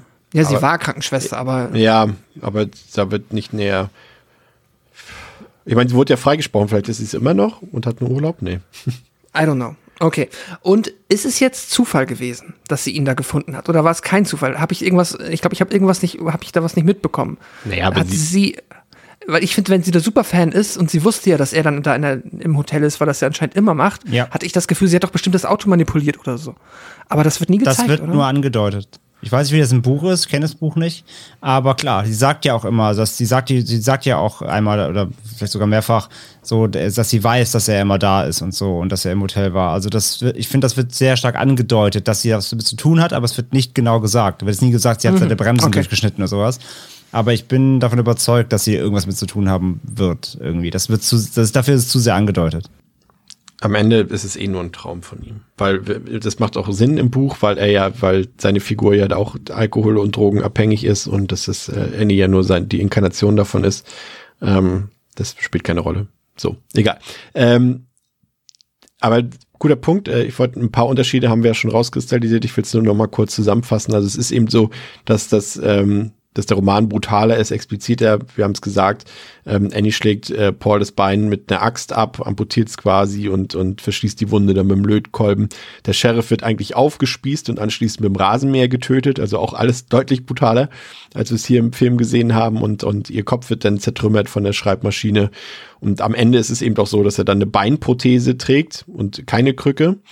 Und es ist auch so, dass äh, es sehr viele Querverweise gibt. Also es wird zum Beispiel in der Vorlage eben auch erwähnt, ähm, wird Jack Torrance erwähnt aus Shining als anderer Autor zum Beispiel, während wiederum Paul Sheldons Werke in anderen Stephen King Werken gedroppt wird. Aber es gilt eigentlich als eine der, abgesehen von der Gewalterstellung, als eine der, ähm, sag ich mal, Verfilmungen, die sehr nahe am Buch sind, wo jetzt äh, nicht so viele entscheidende Sachen ähm, abgeändert wurden. Ähm, mein Fazit ist, ähm, also ich finde, also ich habe ihn ja wie gesagt zum ersten Mal gesehen, ein faszinierendes, äh, hochspannendes Kammerspiel, dieses Psychoduell zwischen Kathy Bates und James Caan, das ist wirklich hervorragend. Also, ähm, also der Oscar ist verdient und ich finde einfach, dass, dass die beiden einfach eine absolute Höchstleistung bringen. Also es ist so ein, so ein wie sagt man, Karriere, beim Sport sagt man immer. So ein Peak? Ja, ist halt ein Peak gewesen. Also auf jeden Fall ist vielleicht von beiden vielleicht die beste Leistung ihrer Karriere gewesen. Ähm, und Kathy Bates Figur, also Annie gehört für mich wirklich jetzt schon zu den schaurigsten Figuren, die ich so in den letzten Jahren in einem Film gesehen habe. Ähm, und, und ich mag halt auch diese Metaebene, das mit dieser Darstellung der Drogensucht und den Dämonen, die damit verbunden sind. Ähm, diese Darstellung von Isolation, Einsamkeit. Wir haben es gesagt, dieses Stardom, also das Leben eines Star-Autoren, diese ganzen Motive, die dadurch dargestellt werden, Vermischung, Fiktion und Realität. Das fand ich alles richtig gut. Ähm, ich muss sagen, im Kontext des Filmes funktioniert auch diese Absoftung der Gewalt für mich. Also im, weil eben diese Figur Annie anders funktioniert, glaube ich, als im Buch, wo sie halt wirklich noch dämonischer und noch fieser ist und hier halt eben noch diese Menschlichkeit zum Beispiel zwischendurch immer hat. Und man ist eben, man will sie sehen, auch wenn sie hassenswert ist und das, äh, das bewahrt sich der Film dadurch. Ähm, fand, wie gesagt, der einzige Punkt ist halt eben diese etwas schlichte, highlightlose Inszenierung. Ähm, aber so richtig Schaden tut das Misery nicht. Für mich ist es jetzt so Stand mit Stand By Me, mit ähm, Carrie, Shining, ja, und ich würde sagen Shawshank Redemption. Auf einer Höhe mit einem anderen Film, den wir noch besprechen demnächst, aber würde ich so in diese Top 5, Top 6 Stephen King eingliedern und gebe dem 4 von 5. André. Mhm, mhm, mhm. Sehr schön, sehr schön. Ähm, ja, gehe ich komplett mit. Also war wieder ein schöner Rewatch, immer noch gleiche Wirkung, äh, verfehlt er nie, weil er einfach so fantastisch gespielt und inszeniert ist. Also wie gesagt, die, beiden HauptdarstellerInnen sind halt einfach grandios. Das Zusammenspiel ist, ist der Wahnsinn. Ähm, muss man einfach schlicht zu so sagen. Beides absolute äh, äh, Masterclass-Performances hier. Und ja, liebt die Atmosphäre, mag halt diese, diese Kälte des ganzen Settings. Ähm, wie gesagt, ich fand diese ganzen äh, Infos jetzt mit dieser Drogenthematik, hatte ich nie auf dem Schirm. Das, diese Interpretation habe ich so nie gesehen, auch noch nicht vorher davon gelesen. Fand ich jetzt mega spannend, kann man absolut so ableiten. Ähm, aber die offensichtliche äh, Ableitung finde ich genauso nach wie vor großartig, wenn man nämlich einfach so eine absolut auf die Spitze getriebene, überhöhte Parabel so auf Fankult und Promi-Verehrung, ne? Ähm, und, und letztendlich auch Stalking und, und ja, weiß ich nicht. Vielleicht ist es, ich hatte bei Letterbox gab es sogar die Kritik, die meinten so, die, die Kritik schrieb so, ähm, deswegen mag keiner Twitter-Stans. die Stan-Bubble so, ja. Ähm, einfach halt, wenn man, wenn man halt Fankult äh, zu, äh, zu sehr sein Leben beeinstimmen, beeinflussen lässt, so das ist ja auch noch mit einem Ding, das da mitschwingt natürlich. Ähm, was, was ich auch großartig finde, einfach als Gesamtparabel. Hm. Aber ja, der Film ist einfach wirklich ähm, einfach ein, ein, ein fast rundes Paket, äh, das in seiner, in seiner ja, der ist so klein. Er ist so klein, gleichzeitig aber passiert so viel. Und ähm, das bleibt halt so lange äh, eigentlich spannend, ähm, bis halt so eine, sage ich ja, das ist mein einziger Kritikpunkt in dem Film. Es gibt so eine kleine Redundanz im Mittelteil. Ähm, er bricht zwar genug auf und zeigt oft genug dann auch eben, was außerhalb des Hauses passiert, was, was stattfindet. Ich meine, er ist ein Weltstar, ja, wie er vermisst wird, wie er, wie er gesucht wird, wie er für tot erklärt wird. Das löst lockert immer wieder auf. Aber ich finde, er hat es in seinem Ablauf, wie sie immer wieder eben in sein Zimmer kommt und eine neue, ähm, neuer Schlagabtausch stattfindet. Er hat so eine Mikroredundanz es, es nervt nicht so richtig, weil es einfach zu gut ist. Also dankbar gut, dank der Darsteller, dank, dank der tollen Inszenierung. Es nervt nicht so richtig, aber er hat so eine kleine Redundanz, so einfach, weil normal die Abläufe ähm, doch einfach immer, immer ähnlich sind, bis er dann anfängt, langsam aus der Situation sich so raus zu befreien und Pläne zu schmieden. Aber es gibt so im Mittelteil gibt es so ein, zwei Momente, wo man sich denkt, so ja, einmal, einmal weniger ins Zimmer kommen, hätte auch gereicht, so quasi. Die Situation ist jetzt ausgeschlachtet genug.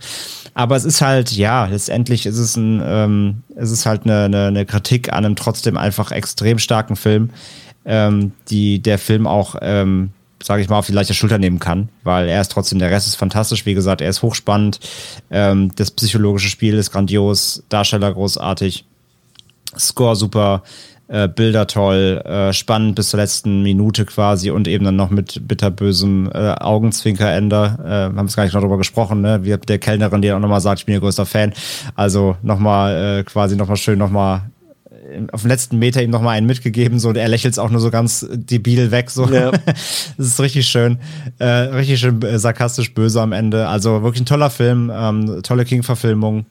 Aus meiner Warte heraus, ich kenne das Buch ja nicht, aber auf jeden Fall ähm, äh, es ist, ein, es ist ein großartiger Film letztendlich für mich und von daher gebe ich auch äh, vier, sehr gute vier von fünf.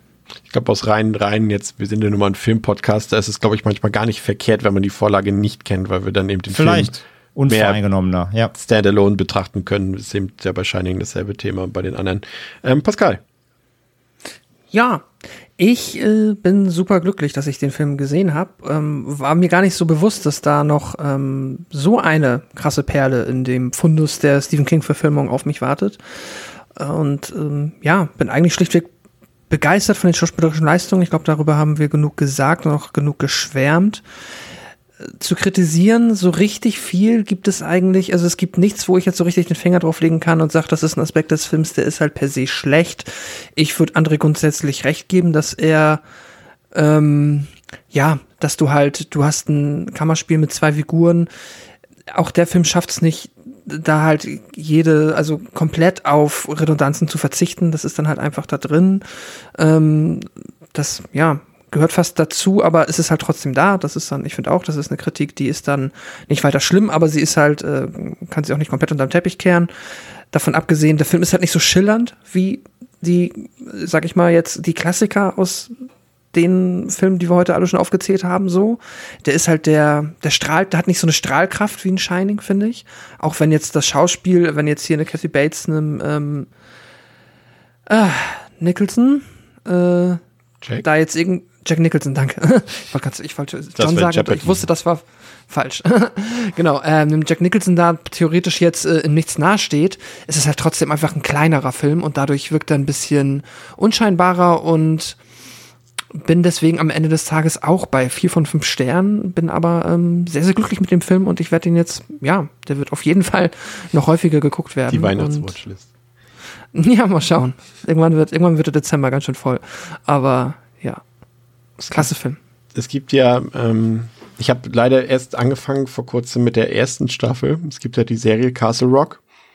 Ähm, bei uns auf Stars Play, glaube ich, auf dem äh, Prime Channel oder bei Hulu kann man den auch gucken, die Serie. Ähm, und die zweite Staffel ist wohl ein Prequel zu Misery und zu, zu der Story von Annie. Deswegen werde ich da auf jeden Fall nochmal dranbleiben und werde mir die erstmal in Staffeln auf jeden Fall angucken. Ähm, ja, ansonsten soll es im Prinzip für heute gewesen sein. Ähm, kleiner Ausblick auf nächste Woche. Wir, also wir machen mit Stephen King weiter in den nächsten Wochen. Da kommt noch was. Und auch mit Kinder des Zorns kommt äh, in ein paar Wochen, machen wir natürlich weiter. Aber nächste Woche gibt's zur Auflockerung endlich, damit äh, Pascal immer so seine Häkchen machen kann bei Dario Argento, machen wir endlich Ja. äh, mit Argento weiter und entsprechen, ent, entsprechen, besprechen seinen Film Inferno. Und darauf könnt ihr euch schon freuen. Und ansonsten Der neue, äh, der neue Agento läuft jetzt gerade auf der Berlinale. Da bin Ja. ich sehr gespannt, was Leute sagen werden. Der Trailer, der Teaser sah sehr saftig aus. Aber das heißt ja nichts. Das sagt nichts über die Qualität aus des Films natürlich. Vielleicht können wir ja nächste Woche da schon ein paar ähm, Reaktionen mit einbauen. Also Vielleicht, was man da ja. so zu lesen, lesen bekommt. Und außerdem habe ich noch mal gerade geguckt, um die auch bei uns die Klammer zu schließen, wie es der Film ja auch macht. Ich habe noch mal gerade zu Paramore äh, recherchiert. Ja. Ähm, also selbst auch im Wikipedia und alle Einträge und alles, was zum, Fil- zum, zum, zum, zum Song zu finden ist, sagt halt nur, äh, diese Phrase eben Misery Business, ne, gab es halt zum ersten Mal in dem Film Misery. Ähm, aber wohl der wirkliche Origin de, des Songs, so der, die Ursprünge sind äh, ungeklärt, da es verschiedene Aussagen der Band dazu gibt. Also es, da wird wohl immer noch drum gestritten und das will ich jetzt nicht alles vortragen, das sprengt jetzt den Rahmen hier, aber dass es aus dem Film wirklich stammt, ist nicht belegt. Es gibt wohl diverse Aussagen, was die Einflüsse waren und so, aber es wird zumindest als mit Quelle genannt, ja. Ja, sehr gut. Danke für die Aufklärung. Das soll dann die Klammer sein für heute. Danke, André. Danke, dass ihr, liebe Zuhörerinnen und Zuhörer, heute wieder bei Devils and Demons dabei wart. Und achso, falls es, falls es technische Probleme aktuell gibt und ihr diese Episode nicht hören konntet, das macht jetzt gerade gar keinen Sinn, ähm, dann, Das ist immer am besten, Ja. falls ihr diese Aussage, Aus- Ausgabe nicht seht. Schade. dann äh, liegt das an unserer Serverumstellung, die gerade stattfindet. Also drückt einfach, also ne, ihr kriegt das schon hin. Wenn irgendwas sein sollte, genau. Schreibt André ihr hört von jemand anderem, hey, wieso sehe ich die neue Devils and Demons Folge nicht? Wenn ihr irgendwie jemand anderen hört, es auch hört oder so, dann könnt ihr sagen, ähm, genau, liegt an der Technik und dann meldet euch einfach bei uns irgendwie per Instagram oder in Discord und dann gucken wir, dass wir es geklärt kriegen. Ja, also bis zum nächsten Mal bei and Demons mit Pascal, mit André und mit mir. Ciao. Danke. Ciao, ciao. Tschüss.